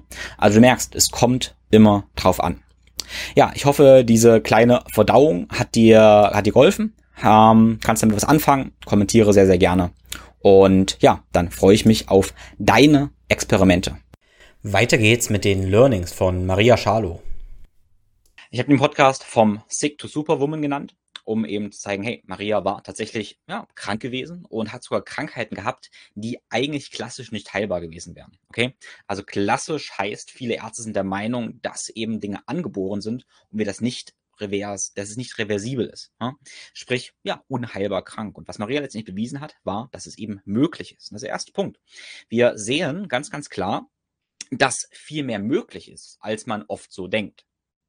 Okay? Im Podcast erfahren wir aber eben auch, was dafür nötig ist. Und das ist eben auch wieder mehr, als man denkt. Ja, das sind zwei wichtige Punkte. Spannend war für mich auch ein wichtiges Takeaway, dass Maria nicht wusste, dass manche Krankheiten von ihr, manche Diagnosen eben eigentlich unheilbar sein sollen. Okay? Und ich denke, das ist ein ganz, ganz wichtiger Schlüssel. In dem Moment, wo Maria sie gar nicht wusste, dass sie eigentlich unheilbar krank sein sollte, stand sie sich auch nicht so im Weg. Ja. Und da sehen wir, wie wahrscheinlich Wissen blockierend sein kann. Ja, wenn man sich zu sehr mit einer Krankheit, mit einem Problem identifiziert oder noch einen Glaubenssatz hat, der vielleicht sagt, ja, ich, ich bin so, ich bin da nicht änderbar, dann haben wir ein Fixed Mindset, ein fixiertes Mindset, wo, und das blockiert uns natürlich, uns weiterzuentwickeln. Okay? Das heißt, es war in dem Sinne gut, dass Maria das eigentlich gar nicht wusste. Jetzt habe ich gesagt, ja, es ist viel mehr möglich, als wir denken. Also vielleicht nochmal ganz kurz. Maria hatte starkes Übergewicht, war unfruchtbar, hatte PCOS ähm, und eine Insulinresistenz. Die Insulinresistenz ja, rührte auch schon von den Eltern her, sprich von der Ernährung der Mutter in der Schwangerschaft. Und das sollte natürlich was Angeborenes sein. Und ja, aber das konnte letztendlich reversen und ja, ja, äh, wieder, wieder heilen. Und das ist natürlich auch der, der spannende Punkt, wo wir letztendlich sehen, wie die Ernährung der Mutter in der Schwangerschaft und also auch die ganze Kindheit damit einhergehend das ganze Leben beeinflusst. Maria hat eigentlich 30 Jahre gebraucht, um so richtig ihre Reise da zu starten, um gesund zu werden. Und hat 30 Jahre die ganze Kindheit, Jugend, äh, ja, und das junge Erwachsenenalter praktisch auch darunter gelitten. Letztendlich, weil, ja, weil etwas ausgebadet werden musste aus vorangegangenen Generationen. Und das sehen wir tatsächlich nicht nur bei der Muttergeneration, sondern auch bei der Oma, Großmuttergeneration. Ne? Letztendlich unsere Nachkommen haben wir, eine, wir haben eine ganz große Verantwortung. Unsere Nachkommen werden alles das ausbaden, was wir letztendlich ja, machen oder eben nicht machen. Auch ein Lebensstil, den wir jetzt haben, damit schaden wir nicht nur uns, wenn wir, ich sag mal, Mist essen und sich bewegen und so weiter, dann haben wir den Fakt, dass wir dann bestimmte Gene abschalten oder aktivieren, die wir eigentlich eventuell nicht wollen. Und das tragen wir eben an die kommenden Generationen weiter. Das heißt, je besser wir jetzt mit unserer Gesundheit, aber natürlich auch mit unserer ja, mentalen Gesundheit aufräumen, desto weniger ähm, ja, vererben wir da praktisch. Es ist möglich, das Ganze ja wieder ähm, ja, aufzuarbeiten, aber wie wir bei Maria sehen, das dauert eben ja 30 Jahre. Ähm, oder länger oder mehrere Generationen. Sehr schönes Buch dazu ist von Mark Wohlen. Ähm, Wohlen, der, mein, dein, mein Schmerz ist nicht meiner, wo er eben davon redet, wie über mehrere Generationen auch Traumata vererbt werden können und die eben zum Beispiel zwei Generationen später wieder aufpoppen. Okay? Das war jetzt praktisch der, der erste Punkt. Jetzt habe ich gesagt, es ist viel mehr möglich, als wir denken, aber auch mehr nötig, als wir denken. Ja? Also Maria hat kein Vier-Wochen-Programm gemacht, sondern der ganze Prozess dauert jetzt schon anderthalb Jahre und wird auch noch ein paar Jahre weitergehen. Und das ist ganz, ganz wichtig, warum ich auch allgemein diesen Podcast gestartet habe mit ihr, war, dass ich äh, manchmal höre, dass, dass ähm, ja, Klienten sagen, hey, nach, nach vier, sechs Wochen, ich nehme noch gar nicht ab alles blöd, weil das Abnehmen, das Fettverbrennen so der Marker sein soll für Gesundheit. Aber es ist nur ein Marker. Es gibt ganz, ganz viele Marker für Gesundheit. Okay? Bei Maria war es so, dass sie tatsächlich monatelang gefastet hat, also nicht monatelang gefastet hat, aber intermittierend gefastet hat. Immer für 24 Stunden, manchmal 48 Stunden. Ähm, und das mehrere Monate hat ein Kaloriendefizit gehabt, wahrscheinlich von 50 Prozent ungefähr, und hat nicht abgenommen. Ja, faszinierend. Sie hat nur die Hälfte gegessen und hat nicht abgenommen. Was aber passiert ist, dass eben ihre metabolische Flexibilität besser geworden ist. Okay? Das heißt, sie, ihr Körper konnte, war am Anfang insulinresistent. Das heißt, ihr Körper konnte äh, nicht gut auf Kohlenhydrate ja, reagieren und konnte auch kein Fett zur Energiegewinnung ja, nutzen. Metabolisch flexibel heißt, dass wir eben auf Fett als Energieträger äh, zurückgreifen können, aber eben auf Kohlenhydrate. Das heißt, dass wir verschiedene äh, Metaboliten nutzen können für unseren Metabolismus, für unseren Stoffwechsel. Und diesen Metabolismus zu heilen, das, das dauert. Und erst wenn in diesem Prozess auch Entzündungen reduziert sind. Okay, ganz wichtiger Punkt. Maria musste Entzündungen reduzieren im ganzen Körper. War der Körper dann ja, fähig dazu, Fett zu verbrennen. Und dann ging es praktisch los. Nach drei, vier Monaten konnte sie wirklich Fett verbrennen, Fett verlieren nach dieser ganzen Vorbereitungsphase. Okay, das, das Takeaway ist hier, ist, dass wir dafür ja, Geduld brauchen. Äh, gesund werden heißt nicht, dass wir sofort abnehmen, wenn wir, ja, wenn wir, wenn das unser Ziel ist, sondern vielleicht auch, dass wir erstmal gesund werden, ja, gesünder werden, gesünder werden. Und dann sind wir so ja, effizient im Stoffwechsel, dass wir dann abnehmen können. Also der erste Schritt von Maria war praktisch, den Stoffwechsel zu heilen, indem sie metabolisch flexibel wurde, vor allem durch Fasten und indem sie Entzündungen reduziert hat, sprich mit einer entzündungshemmenden Ernährung, keine Trigger hatte wie Gluten, Milchprodukte, äh, billige Pflanzenöle und eben viele natürliche Lebensmittel, die entzündungshemmend wirken, implementiert hat und viel Eiweiß gegessen hat. Ja, ähm, was ich auch sehr, sehr interessant fand, was mitnehmen können sollten, ist die Motivation. Bei Marias Motivation war es tatsächlich nicht einfach nur 5 Kilo abzunehmen oder 30 Kilo abzunehmen, sondern sie hat ganz klar gesagt, ja, Kinder kriegen. Wo sie gehört hat, sie kann keine Kinder kriegen, das war ein Ding, okay? Und da hat sie gemerkt, sie will unbedingt Kinder kriegen. Das ist ihr Traum. Und was ist dafür nötig? Ja, abnehmen abnehmen, Entzündungen reduzieren, Stoffwechsel heilen. Und das ist dann dieser tiefe Treiber. Das ist dieser Traum, der uns magisch anzieht, der uns dazu befähigt, eben auch Superkräfte zu entwickeln, weil wir Dinge wirklich wollen.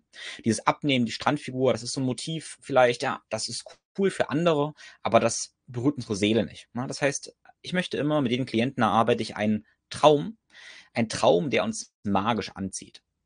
Und diesen Traum, ja, von dem leiten wir Maßnahmen ab. Und dann kann es sein, dass wir sagen, ja, ich möchte fünf Kilo abnehmen, weil ich Kinder bekommen möchte oder weil ich meinen Traum näher kommen möchte. Also erstelle einen Traum, einen Wunsch, der dich magisch anzieht. Gut, ähm, ja, dann hatte ich gesagt, äh, Stoffwechsel ähm, heilen ist erstmal der, der erste Schritt, metabolisch flexibel werden, Entzündungen reduzieren, das hatte ich schon, schon erklärt. Ein sehr, sehr spannender Punkt war das Thema, ja, ich könnte sagen, Drogen, Neurotransmitter, Drogen insofern, dass Maria Kaffee getrunken hat und Nikotin, ähm, also geraucht hat. Okay. Kaffee ist ein Stimulant, Nikotin, ja, fördert auch Dopamin und Kaffee und Nikotin ist diese, diese Mischung, die sich ja gut anfühlt, äh, die uns aber sehr, sehr stark stimuliert und wo wir sehr viel Dopamin ausschütten. Das haben wir übrigens auch, wenn wir verarbeitete Produkte essen, wie Chips oder sowas. Ähm, die knacken richtig geil. Ich sag mal geil einfach, die knacken geil, die schmecken geil, die riechen geil, diese ganze Tüte ist schon ein Erlebnis. Okay? Das heißt, Chips und viele verarbeitete Produkte, die wir allgemein so essen, die Nahrungsmitteldesigner gemacht haben, sind ebenso totale Dopamintrigger. Anderes natürlich Medien. Ja, Medien sind auch, wow, tolle Farben, tolle Geräusche, tolles Erlebnis, alles Dopamin. Ja, das heißt, man wird darauf konditioniert mit Kaffee, Kippen, Medien und Fastfood, könnten wir mal ganz klar so sagen, dass wir diese, dass sich das gut anfühlt. Natürlich. Was ist aber das Problem? Andere natürliche Dinge fühlen sich nicht mehr gut an. Weil in der Natur gibt es eben ein Steak, natürliche Lebensmittel vielleicht oder Beeren, aber die sind nicht ganz so geil. Die sind also nicht designt und optimiert darauf, dass wir unbedingt so ganz viel davon wollen. Ähm, oder dass wir so viel Dopamin ausschütten. Ja, dass wir so viel Dopamin ausschütten, das wollte ich natürlich sagen. Ähm, ja, und das ist dann praktisch ein Problem, dass wir immer mehr nach diesen künstlichen Verarsch-Triggern praktisch ähm, ja, craven, sag ich mal, und diese natürlichen Highs nicht mehr, nicht mehr erleben. Also, dass, dass wir das nicht mehr so feiern. Was dann eben spannend war, Maria hat dann irgendwann angefangen mit ähm, Eisbaden. Okay, was Eisbaden letztendlich auch macht, ist ganz, ganz stark Dopamin auszuschütten. Okay, und diese Dopaminausschüttung ist eben so ein bisschen wie Rauchen, Kaffee oder Chips. Und interessanterweise, wo nachdem sie mit dem Eisbaden angefangen hat, konnte sie plötzlich von jetzt auf gleich mit Rauchen aufhören. Und Kaffee hat sie auch aufgehört übrigens. Und man also sie ist der Meinung, dass tatsächlich die Dopaminausschüttung durch das Eisbaden ihr geholfen hat, mit dem Rauchen aufzuhören, weil das ein sehr, sehr guter Ersatz war. Man muss dazu sagen, dass äh, Maria auch Kraftsport macht und auch Kraftsport ist eine tolle Sache für Dopamin, vor allem wenn man mal so richtig ballert ab und zu. Okay? Auch das ist ein guter Dopamintrigger. Ähm, ja, mein, mein Punkt ist jetzt, wir sollten unsere natürlichen Dopamintrigger kultivieren durch zum Beispiel Eisbaden, Sport, Training, aber gerne auch Breathwork, ja, also Atemarbeit, ähm, intensive Atmung, eine Wim Hof Atmung kann auch was sein, was dann eben natürlich Dopamin triggert. Oder ganz ehrlich, auch Sex. So, auch Sex kann ganz stark Dopamin ausschüttend wirken. Und das sind alles natürliche Sachen. Und die haben ja auch keine Kalorien und sind eben nicht ähm, ja so manipulativ wie Medien. Und dafür kann es sehr sinnvoll sein, meiner Meinung nach, eine Zeit lang sich wirklich mal allen diesen künstlichen Lebensmitteln, am besten immer, zu entsagen, eben ja, wirklich, wirklich Abstand zu nehmen und wieder zurückzukommen. Wir werden merken, äh, wenn wir alle natürlichen, äh, wenn wir alle künstlichen, designten Lebensmittel streichen und ähm, ja, eben nur natürliche Lebensmittel essen, dann wird sich unser Gehirn regulieren und wir finden plötzlich irgendwann wieder die Erfüllung im Rucola, weil Rucola schmeckt nämlich intensiv bitter lecker und es knackt auch so ein bisschen nach, ähm, ja, nach Natur. Ne? Und ähm, ja, oder Chicorée. Maria liebt Chicorée, vielleicht weil der auch so ein bisschen knackt. Aber bis man dahin kommt, dass man bitteres Knacken vom Chicorée geiler findet als Pringles oder Pombeeren oder sowas, das dauert eine ganze Weile. Und ich bin davon überzeugt, oder ich denke, wir Menschen sind so gemacht, dass wenn wir dann wieder dahin kommen, dass wir mehr, ähm, ja, wieder, wieder Chips essen, dann verlieren wir das Ganze wieder. Okay? Ähm, das heißt, ja, wir sind so hardwired, wir sind so verdrahtet, dass wir dem eigentlich nicht widerstehen können. Das heißt, mein Tipp wäre, ja, einfach keine verarbeiteten Lebensmittel zu essen. Wenn, ja, okay, dann mal das ganz bewusst und ganz selten zu tun, aber wir dürfen diese Demut haben, okay, diese Demut haben, dass wir ähm, ja, dem nicht widerstehen können. Ja? Und dasselbe gilt für Facebook, Instagram und solche Sachen. Wir sind nicht dafür gemacht, damit umzugehen. Ja? Das heißt, reduzieren, bewusst konsumieren und akzeptieren, dass wir damit unsere Hirnchemie grundlegend ändern. Genau, ein anderer Punkt, den ich mir aber aufgeschrieben hatte, hier in meinen Notizen war praktisch, dass Maria tatsächlich innerhalb von einem Jahr dahin gekommen ist, dass sie kein Verlangen mehr hat nach leeren ja, Lebensmitteln, Leitprodukten, ähm, eben Leitprodukten war jetzt noch ein Punkt, und sondern jetzt wirklich craved, ähm, also Verlangen hat nach Kimchi, Chicorée, Fleisch und solchen Geschichten. Ne? Also es ist möglich. Ja, jetzt habe ich schon gesagt Kimchi, ähm, weil ein ganz wichtiger Punkt für Maria war eben auch das Mikrobiom umzustellen. Okay, also sprich Dinge zu tun, die ihre Verdauung gut tun, ihren Darm also zu heilen. Da war ein ganz, ganz wichtiger Punkt, dass sie mittlerweile viele Fermente isst. Viele Fermente in Form von Kimchi, Sauerkraut, Kombucha, eventuell Kefir, obwohl Maria keine Milchprodukte verträgt. Das ist also eher weniger, aber auch Pro- und Präbiotika, äh, Probiotika. Okay, wichtiger Punkt. Also, das sind praktisch, man könnte sagen, Darmbakterien. Ich beschreibe das immer so, dass diese Fermente, fermentierte Produkte, ähm, Darmbakterien eigentlich sind. Und dazu wollen wir Ballaststoffe essen, also das Futter für die Darmbakterien. Ja? Das heißt, Maria isst eben auch viele Ballaststoffe um eben ihr Mikrobiom so zu gestalten, dass das Mikrobiom auch nach gesunden Lebensmitteln verlangt. Ja, das ist interessant, weil dann, äh, wenn das Mikrobiom solche Lebensmittel eben isst und so aufgestellt ist, dann ist das Verlangen, ne, auch das ja, neurologische Verlangen, das Verlangen des Gehirns, weil es ja diese Darm-Hirn-Achse gibt, so, dass man eben gesunde Lebensmittel möchte. Und dieser Prozess dauert aber eine Weile. Meine Empfehlung ist immer, mit einer Gabel Kimchi, Gabel Sauerkraut am Tag zu starten, das langsam bis zur Pupsgrenze praktisch zu steigern. Ähm, genau, langsam bis zur Pupsgrenze steigern. Und ähm, ja, dazu Ballaststoffe essen. Ne? Ich aktuell esse relativ viel Akazienfasern, die sind sehr, sehr gut verträglich, ähm, aber auch viele Chiasamen, Leinsamen, aber mit Leinsamen immer frisch roten, ein bisschen aufpassen, nicht im Übermaß, weil sie durchaus östrogenär äh, wirken können. Ähm, genau. Ähm, anderer großer Motivator für Maria war das Messen. Ja, das ist auch noch ein wichtiges Feedback von ihr, dass ihre Messwerte, dieses Schwarz auf Weiß, für sie ganz wichtig war, Verhalten zu ändern. Okay, das kann also auch wichtig sein. Messen, ja, nur aufs Körpergefühl verlassen, ist vielleicht für den einen oder anderen Typ nicht ganz so entscheidend. Aber äh, das Messen, das Schwarz auf Weiß und das, ähm, ja, die Werte, wie die sich verbessern und wie sie jetzt gerade sind, das war ganz, ganz, ganz wichtig.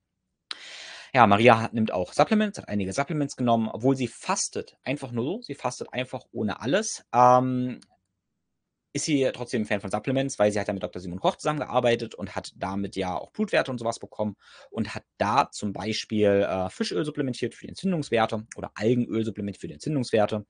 Die Mineralien, die ich auch jedem empfehle, Magnesium, Selen und Zink. Ähm, Selen ist so das Bodenmineral. Wenn die Boden ausgelögt sind, haben wir in der Regel Selenmangel. Magnesium brauchen wir für alles und Magnesium wird auch bei Stress vermehrt verbraucht. Das ist wichtig für den Schlaf.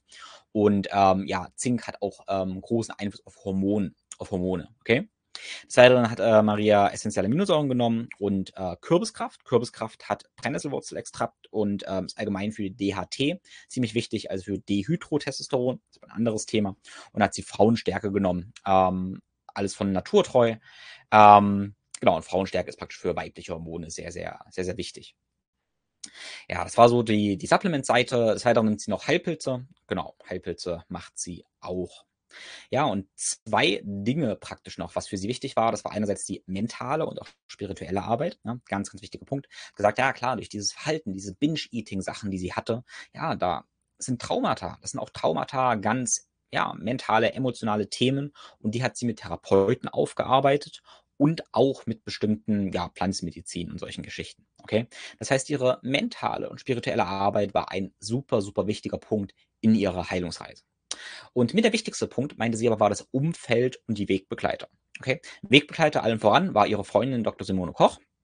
Ähm, war natürlich schön, dass Simone ist absolute Expertin, was das Wissen angeht. Andererseits eine Freundin von Maria und das ist ein wichtiger Punkt, da sie so Empfehlungen geben konnte, die für Maria individuell passen, weil sie sich sehr, sehr gut kannten, durch eine perfekte Kombination.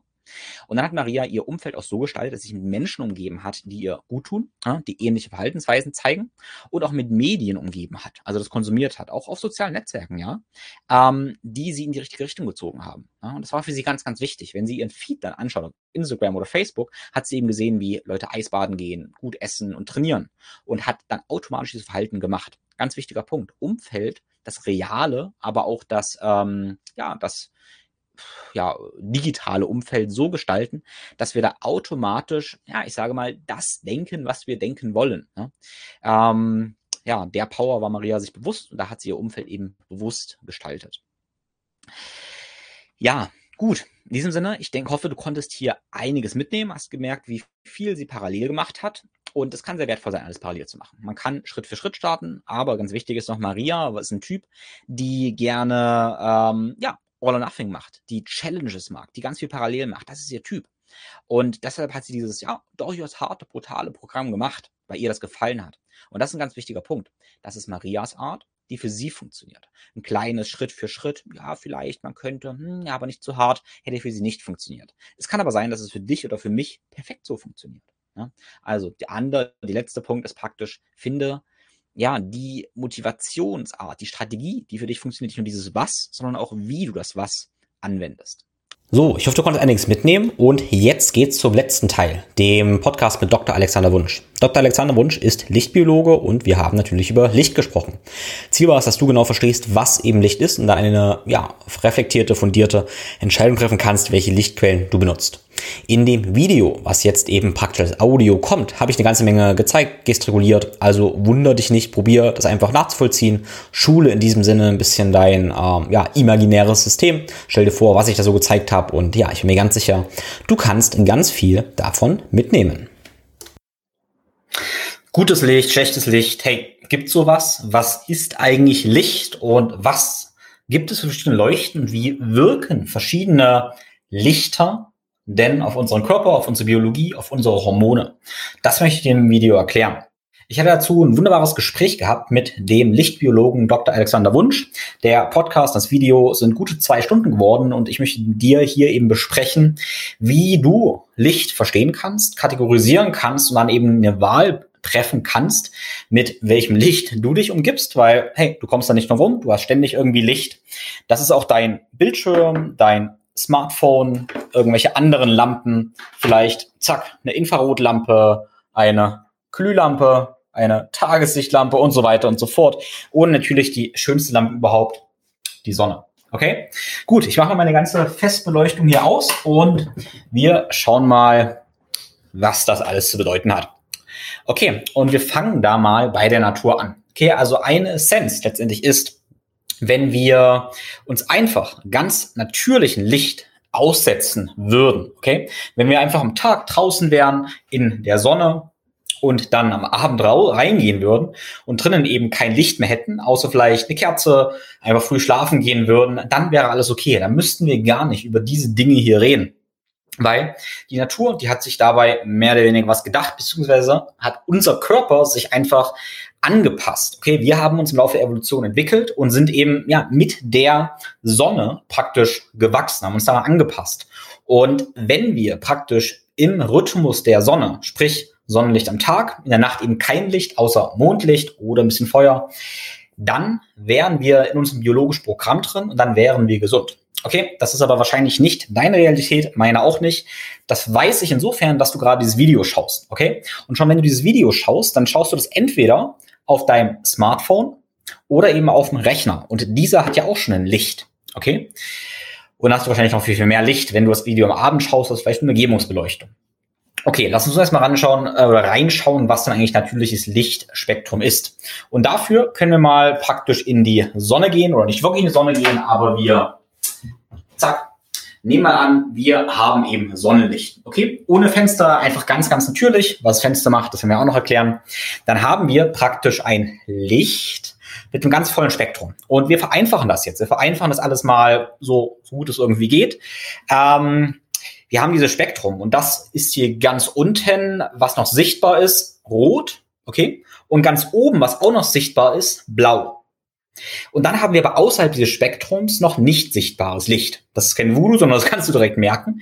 Unterhalb des Roten haben wir den Infrarotbereich, den wir als Nahinfrarot und Ferninfrarot nochmal unterteilen können. Okay? Der Infrarotbereich ist praktisch mh, mm, Wärmestrahlung, könnten wir auch so sagen. Okay, das merkst du, weil es dich eben wärmt. Und da gibt es eben auch technische Devices, wie zum Beispiel diese Rotlichtlampe, diesen Lichtblock. Wenn ich den anmache und meine Hand davor halte, merke ich, ah, das ist wunderbar warm.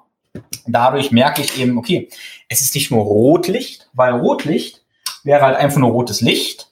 Zack, das ist nicht wirklich warm. Und Infrarotlicht ist aber warm.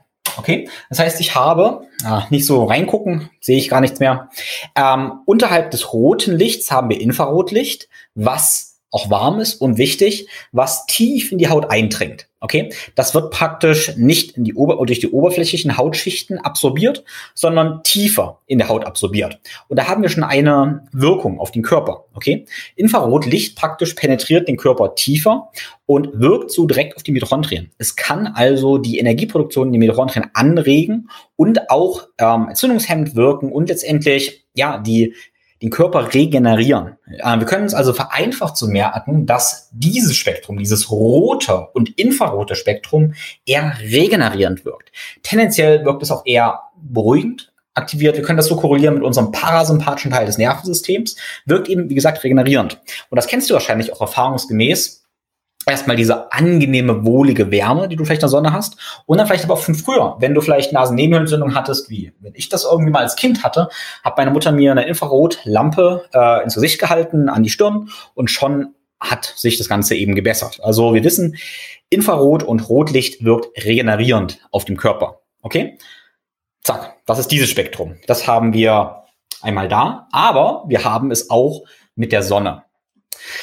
Dann haben wir biologisch wirksames Licht oberhalb des blauen Spektrums, ähm, das UV-Licht. Das können wir nochmal unterteilen, UVA, UVB, UVC, ist einfach nur verschiedene Wellenlängenbereichen des nicht sichtbaren UV-Lichts. Das hat auch eine große Bedeutung, weil es eben dafür zuständig ist, dass wir Vitamin D produzieren können. Okay? Aber auch dafür zuständig, dass es eben Sonnenbrand gibt. Sonnenbrand ist gekoppelt mit Vitamin D-Produktion. Ähm, Sonnenbrand wollen wir unter allen Umständen auf jeden Fall vermeiden. Ja, keine gute Sache. Ähm, deshalb langsam an Sonne eben letztendlich gewöhnen. Aber UV-Licht ist durchaus wichtig, weil du, weil es eben viele biologische Wirkungen hat. Okay. So, wir haben nun dieses UV-Licht und dann nehmen wir mal das sichtbare Blaulicht noch mit dazu. Diesen ganzen Bereich praktisch. Der tendenziell ist ja sehr hell, blau und wirkt aktivierend. Ne? Und wir können uns merken, dass dieser Bereich praktisch unsere Stressachsen aktiviert.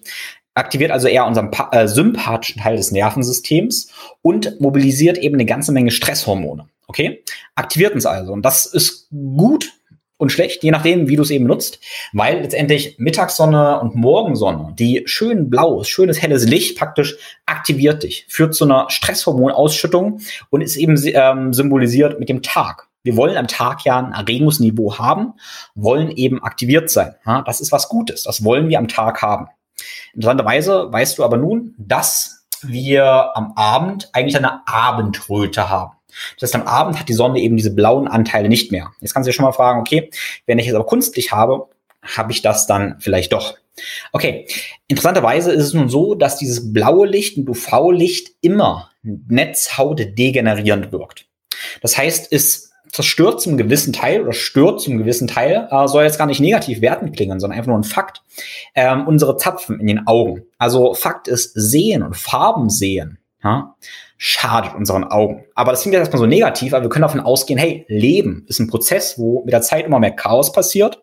Und deshalb sterben wir irgendwann. Okay? Und es ist völlig normal, dass wir, wenn wir sehen, praktisch Ressourcen abbauen. Wir haben eine katabole Stoffwechsellage, die eben mit dem sympathischen Teil des Nervensystems gekoppelt ist. Und das ist aber alles okay, wenn wir das eben ausgleichen mit nicht sehen. Deshalb sagt Dr. Alexander Wunsch, in der Nacht sollten alle Katzen grau sein. Vielleicht kennst du den Spruch, in der Nacht sind alle Katzen grau, das sollte so sein. In der Nacht am Abend sollten wir keine Farben sehen, damit sich eben die Netzhaut, der Körper, also die Netzhaut und irgendwas der ganze Körper eben regenerieren können. Okay, das heißt, wir wollen, wenn es draußen dunkel ist, eben nichts, keine Farben mehr sehen, damit die Augen sich regenerieren. Dann sind wir in der Balance. Andererseits ist es nun so, dass wenn wir eben Sonnenlicht haben, wir einerseits diese degenerierenden Anteile haben, aber ja, spannenderweise ja auch diese Infrarotanteile, die zum gewissen Teil, zum gewissen Teil parallel auch immer regenerierend wirken. Das heißt, dieses Vollspektrum Sonnenlicht ist nicht so schlimm, wie wenn wir eben keine Rotlichtanteile hätten. Okay, ich hoffe, das ergibt schon so ein bisschen Sinn und du merkst, hey, die Natur ist eigentlich da ziemlich intelligent. Das ist alles irgendwie, ja, ausgewogen, das passt. So, du siehst, ich habe logischerweise ein Fenster und du wahrscheinlich auch. Ähm, dann ist so die Frage, hey, wie verändert das Fenster jetzt das Licht? Ist es eben Sonnenlicht, wenn es reinkommt? Ja, es ist schon Sonnenlicht, aber es ist leider kein natürliches Licht.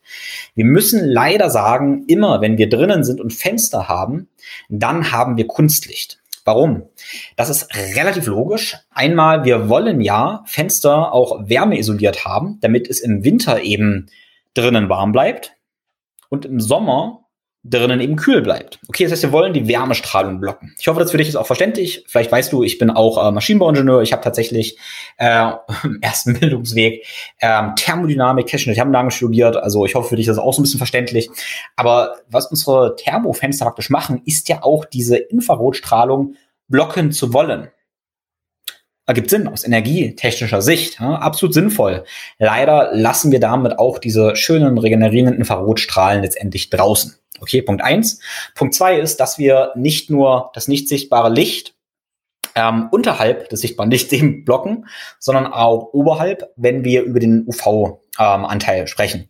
Das heißt für uns, okay, cool, wir kriegen wahrscheinlich keinen oder kaum Sonnenbrand durch das Fenster. Ja, vielleicht ein bisschen, es wird nicht alles geblockt, können aber auch wenig oder kaum Vitamin D produzieren. Ja? Das heißt, wir blocken da so dieses nicht sichtbare Licht, lassen aber das sichtbare Spektrum durch und das weißt du ja, weil du ja Farben siehst. Okay? Wenn du, du siehst ja genauso gut Farben, wenn du drinnen bist, als wenn du draußen bist. Und das ist ein Indikator dafür, dass dazwischen im sichtbaren Lichtbereich alles durchkommt. Okay, so können wir erstmal das Licht draußen verstehen und Licht drinnen verstehen. Dann ist nun die Frage, was denn Kunstlicht macht oder was Kunstlicht ist und was Kunstlicht alles ähm, ja, macht. Wo fängt Kunstlicht an? Das ist so eine spannende Frage, ist ein fließender Prozess. Wir könnten jetzt sagen, hey, Früher ist mal ein Blitz eingeschlagen, da gab es ein Feuer. Irgendwie noch natürlich.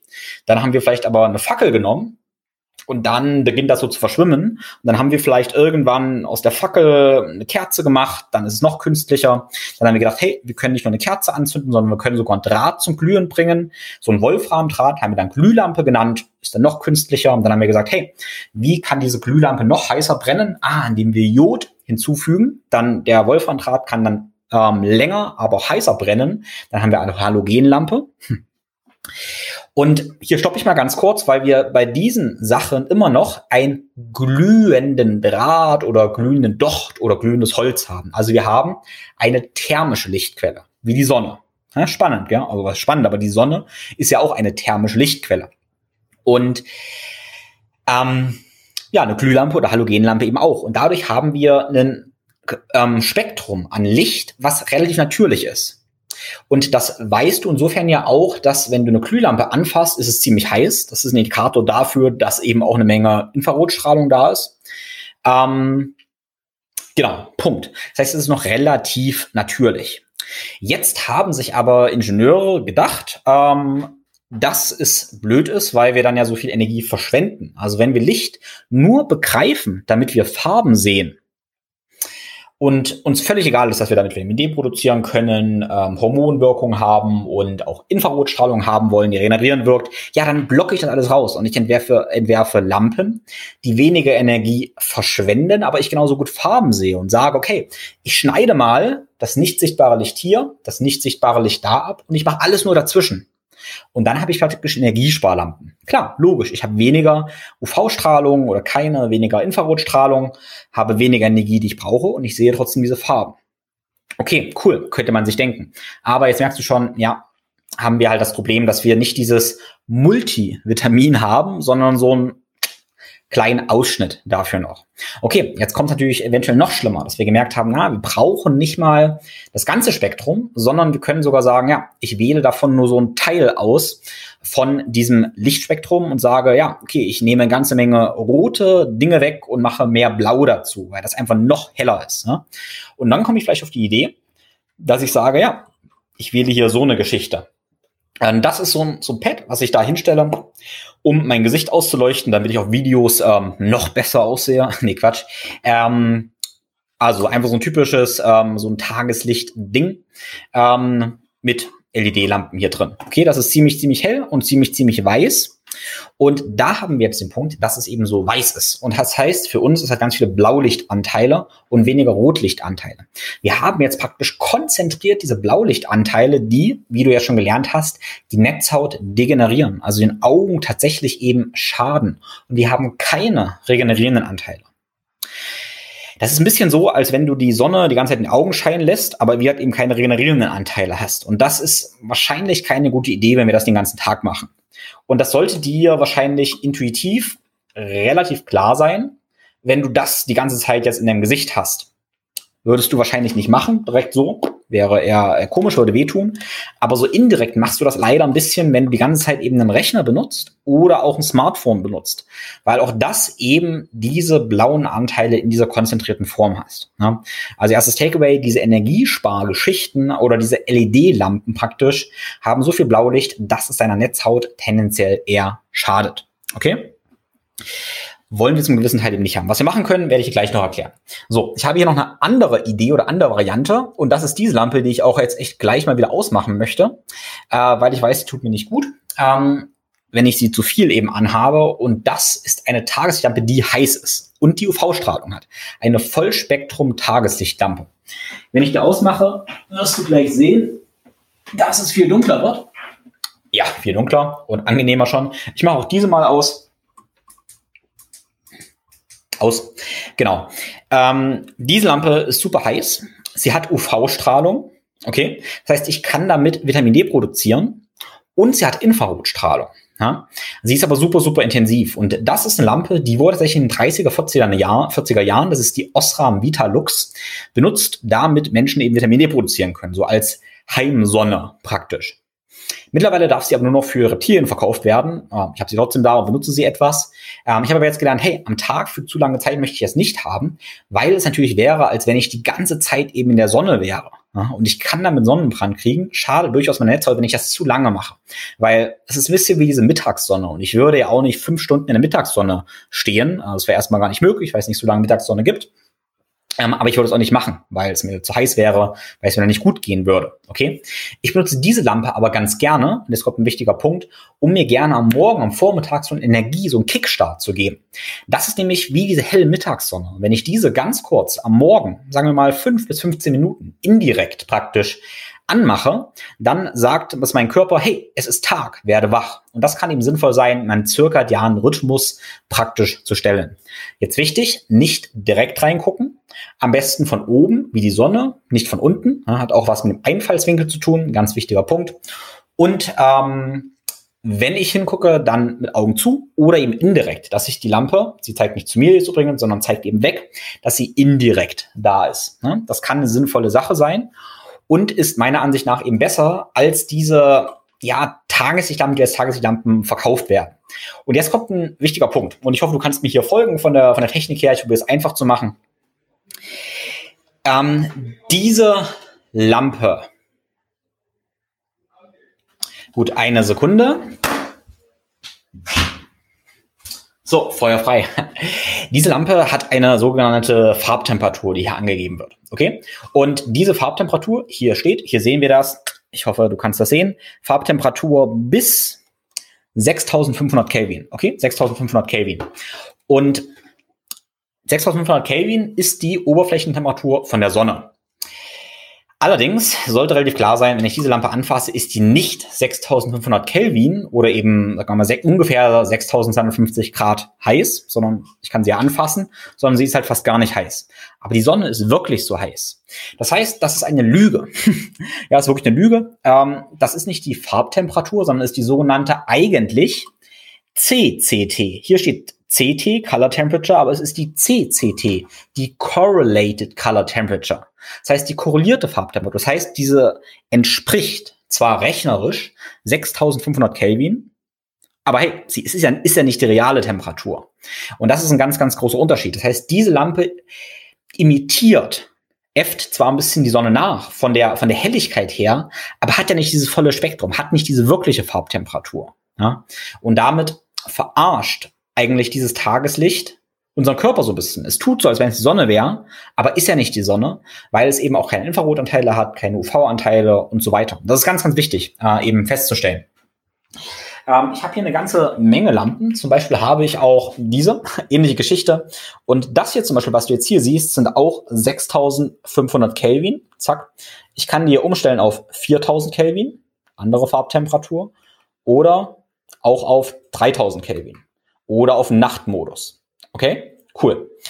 An sich interessant, ähm, aber eben wichtig zu sagen, hey, es ist kein Tageslicht, ja, sondern es ist ein ganz, ganz hoher Blaulichtanteil und ich habe eben nicht diese regenerierenden Anteile gleichzeitig mit dazu. Also lass dich ja nicht verarschen, es sind keine Tageslichtlampen. Die einzige richtige Tageslichtlampe in diesem Sinne ist eben diese Osram Vitalux, also gibt auch ein paar andere natürlich, aber das ist eine echte Tageslichtlampe. Aber da, hey, die Dosis macht wieder das Gift. Gut. Ähm, spannenderweise hast du jetzt vielleicht ab und zu so eine Flimmern gesehen. Ja, also wenn ich nochmal, dafür mache ich das Ganze nochmal an, weil dir das vorhin nicht aufgefallen ist, du dachtest, es liegt an deinem Bildschirm. Wenn wir nochmal auf diese Lampe gehen, siehst du dieses Flimmern. Das liegt nicht an deinem Bildschirm, sondern das liegt letztendlich daran, dass dass äh, die Lampe flimmert. Die flimmert also mit dem äh, mit der Netzfrequenz. Ha, jetzt passt es wieder. Mit der Netzfrequenz. Wir haben konstantes Flimmern. Wenn ich jetzt hier reingucke, dann wirkt die für mich ja, als wenn das konstant wäre. Ja? Ähm, aber wir sehen, haben grad, eigentlich gerade gesehen, dass sie so hochfrequent flimmert, dass du das gar nicht siehst, aber dein Nervensystem doch wahrnimmt. Ja? Und das ist interessant. Die Sonne flimmert nicht. Da glüht was, die hat ein konstantes Spektrum. Okay? oder ein konstantes, ähm, ja, konstantes, keine konstante Lichtemission. Diese Lampen praktisch und auch diese LED-Lampen oft, also na, kommt, kommt drauf an, aber viele flimmern eben mit der Netzfrequenz, mit 50 Hertz. Ja? Und damit wissen wir, ähm, dass wir konstanten Stress ausgesetzt sind, weil der Nervensystem nimmt dieses leichte Flimmern trotzdem wahr und wird praktisch gestresst. Okay? Und damit ist eine hohe, eine Bildwiederholfrequenz, eine Bildwiederholfrequenz hast du auch am Rechner. Ja? Das Bild wird immer wieder wiederholt. Und das ist ein, leider ein Stressor. Du hast also nicht nur das Blaulicht, sondern hast auch diese Wiederholrate des, des Bildschirms oder eben der Lampe, die dein System stresst. Gut, also nehmen wir mal an, du hast jetzt so eine smarte Beleuchtung, die einmal flackert, aber die eben auch viel Blaulicht hat und machst das den ganzen Tag. Dann hast du jetzt gelernt, dass du damit ständig Stresshormone ausschüttest. Ja? Okay, und während ich arbeite, möchte ich eben nicht die ganze Zeit Stresshormone haben. Wie gesagt, am Morgen zehn Minuten, okay, aber am ganzen Tag eben Stresshormone, gar keine gute Idee. Gut, zur Lösung kommen wir gleich. Ähm, ja, ich hatte gerade noch hier diese Infrarotlampe angesprochen. Das wäre jetzt eben eine Idee, um gezielt diese regenerierenden Effekte zu nutzen. Sonne ist immer, jetzt sage ich mal, die erste Wahl, aber um konzentriert die Regeneration einzuleiten, kann es eine sinnvolle Idee sein, zu sagen, hey, du setzt dich vor diese Infrarotlampe. Ich persönlich mache das ganz gerne am Morgen in meiner Meditation, weil ich da sowieso rumsitze, wenn ich drin meditiere und nicht draußen, was ich noch lieber mache, aber nicht mal möglich ist. Dann meditiere ich mit geschlossenen Augen für ungefähr zehn Minuten vor dieser Infrarotlampe. Geschlossene Augen ist völlig okay, weil natürlich das Infrarotlicht tiefer absorbiert wird. Also es regeneriert mich trotzdem, hey, ist auch gut für die Haut an sich sehr, sehr gut für die Haut, für die Regeneration, weil wie gesagt, die Zellen werden mit Rotlicht regeneriert. Und ja, meditieren tue ich eben sowieso. Ne? Das heißt, sehr gute Möglichkeit, um ähm, ja zu regenerieren. Es gibt eine Studie, wo Leute eben das, ich denke, es müsste so fünf Minuten am Morgen gewesen sein, gemacht haben und sich damit die Sehfähigkeit, also die Sehstärke, sehr, sehr stark verbessert und erholt hat. Gut, das waren super viele Dinge jetzt schon. Was können wir also tun, um den Arbeitsplatz eben möglichst so gestalten, dass wir ähm, uns nicht schaden. Das, wenn wir eben diese Bildschirme haben, die wir wahrscheinlich haben, können wir einmal Nachtmodus oder was anmachen, aber ähm, das ist oft nicht ganz so optimal, weil auch die Farbwiedergabe sehr leidet. Ähm, und eine bessere Möglichkeit nach Dr. Alexander Wunsch sind eben Blaulichtblockerbrillen. Dafür habe ich ein ziemlich großes Arsenal. ähm, ich denke, du brauchst zwei dafür oder du solltest zwei dafür haben. Eine dunkle und eine eher hellere. Ich habe verschiedene, einerseits hier von Prisma. Prisma ist die Marke oder Innovative Eyewear, die praktisch ähm, Alexander Wunsch mitentwickelt hat. Oder ich habe auch noch ein ganzes Sortiment von Lichtblock zack, Lichtblock, die mein Freund und Kollege der Daniel Senkter entwickelt hat, die, äh, wo dieser, die, die Infrarotlampe auch von ist. Okay, also Lichtblock super gut, Prisma auch super gut. Wenn du ähm, bei Lichtblock deine Brillen bestellst, kannst du mit dem Code, ich denke, ich blende ein, aber Think Flow 10, 10% sparen. Wenn du bei Flowgrade Prisma Brillen äh, bestellst, äh, bei meinem Freund Max Rotzler, kannst du, denke ich, mit dem Code puh, Think Flow 5, 5% sparen. Okay, also wähle am besten die, die coole aussehen. Von der Technik her, denke ich, sind beide ähm, absolut genial. So, am Tag würde ich praktisch diese Brille tragen. Ähm, weil die ist relativ leicht und ich merke jetzt tatsächlich sofort schon, wie mein ganzes Gesicht entspannen kann. Und ich fühle mich entspannter tatsächlich. Also kein Scherz, ich merke direkt, wie die Spannung, die Schläfen etwas abnimmt und ähm, ja, ich einfach entspannter bin, weil mein systemischer Stress in diesem Sinne eben abnimmt. Am Abend würde ich dann eine stärkere Brille tragen, weil ich am Abend eigentlich möglichst gar keine Farben mehr sehen möchte. Das wäre zum Beispiel jetzt dieser. Also du siehst, die Gläser sind hier dunkler. Zack. Würde praktisch die tragen. Am Abend die, am Tag die. Ja, deshalb würde ich, wie gesagt, zwei davon eben nehmen, um die Augen zu schützen. Also probier es einfach aus. Ich würde die Blaulichtdruckerbrillen nicht am Tag bei Tageslicht tragen, sondern am Tag bei Kunstlicht. Und ganz ehrlich, wenn du mal eine Viertelstunde oder wenn du mal eine Stunde am Rechner bist, macht es keinen großen Unterschied. Ich bin tatsächlich aber eben oft fünf bis zehn Stunden am Tag am Rechner in einem Raum. Ne? Und da macht es einen sehr, sehr großen Unterschied. Gut, sonstige Beleuchtung. Also, du hast gesehen, ich habe hier diese Deckenleuchter und ganz ehrlich, seit dem Podcast mit Dr. Alexander Wunsch habe ich noch mal länger drüber nachgedacht und habe keine Lust mehr auf die Leuchter. Also vielleicht schmeiße ich sie wieder raus, obwohl sie noch nicht alt ist. Ähm, was ich jetzt faktisch machen, mache und machen möchte, ist eben Glühlicht zu verwenden. Und du siehst einmal hier, zack, ich habe diese Glühlampe. Okay? Das ist eine ganz, ganz, ganz, ganz normale Glühlampe. Und die hat eben ein thermisches Lichtspektrum, was wesentlich angenehmer ist. Das ist eine gute Option. Wir können das aber besser machen. Wie können wir das Ganze besser machen? Indem wir ähm, von einer Glühlampe auf eine Halogenlampe wechseln. Eine Glühlampe glüht nicht ganz so heiß wie eine Halogenlampe, ist nicht ganz so effizient. Wenn du also eine Halogenlampe benutzt, dann ist die erstmal energieeffizienter und vom Lichtspektrum her genauso gut. Also ich würde lieber eine Halogenlampe wählen statt dieser Glühlampe. Und nochmal wichtig, ich würde gerne einen Gleichrichter davor schalten. Äh, die ist jetzt wechselstrombetrieben, das heißt, sie flimmert auch wiederum leicht. Und das ist auch wieder nicht so gut. Also, ich habe in den Show Notes von Dr. Alexander Wunsch eben verlinkt, hat er mir die Links alle geschickt, ähm, ein Gleichstrom oder ein Gleichrichter, den man davor schalten kann und der noch einen Dimmschalter hat. Also kann diese Lichtintensität praktisch auch verstellen. Ne? Damit habe ich eben Energie gespart mit der, der, ähm, mit der Lampe, mit der Halogenlampe. Ich habe dieses konstante Spektrum. Ähm, genau, ich habe wahrscheinlich so das beste Licht, was ich aktuell irgendwie kriegen kann, was mich am wenigsten stresst. Also zusammenfassend würden wir also sagen, eine gleichstrombetriebene Niedervolt-Halogenlampe ist wahrscheinlich das gesündeste Licht, was du ähm, künstlich eben kriegen kannst und nutzen solltest. Gut, also ich habe bestimmt einige Aspekte vergessen oder noch nicht gesagt, die ich noch sagen könnte. Du merkst, es sind trotzdem nur 25 Minuten geworden. Ich hoffe, du hast einiges gelernt. Wenn du was gelernt hast, dann hey, setze es eben um, weil das Ganze bringt dir nur was, wenn du es eben direkt umsetzt. Wenn du es dir ganz einfach umsetzen willst, dann geh am Morgen raus in die Sonne, um dann dort zu starten. Verbringe so viel wie möglich Zeit draußen am Tag, am Abend, geh früh schlafen, nutze keine Bildschirme mehr so gut wie möglich.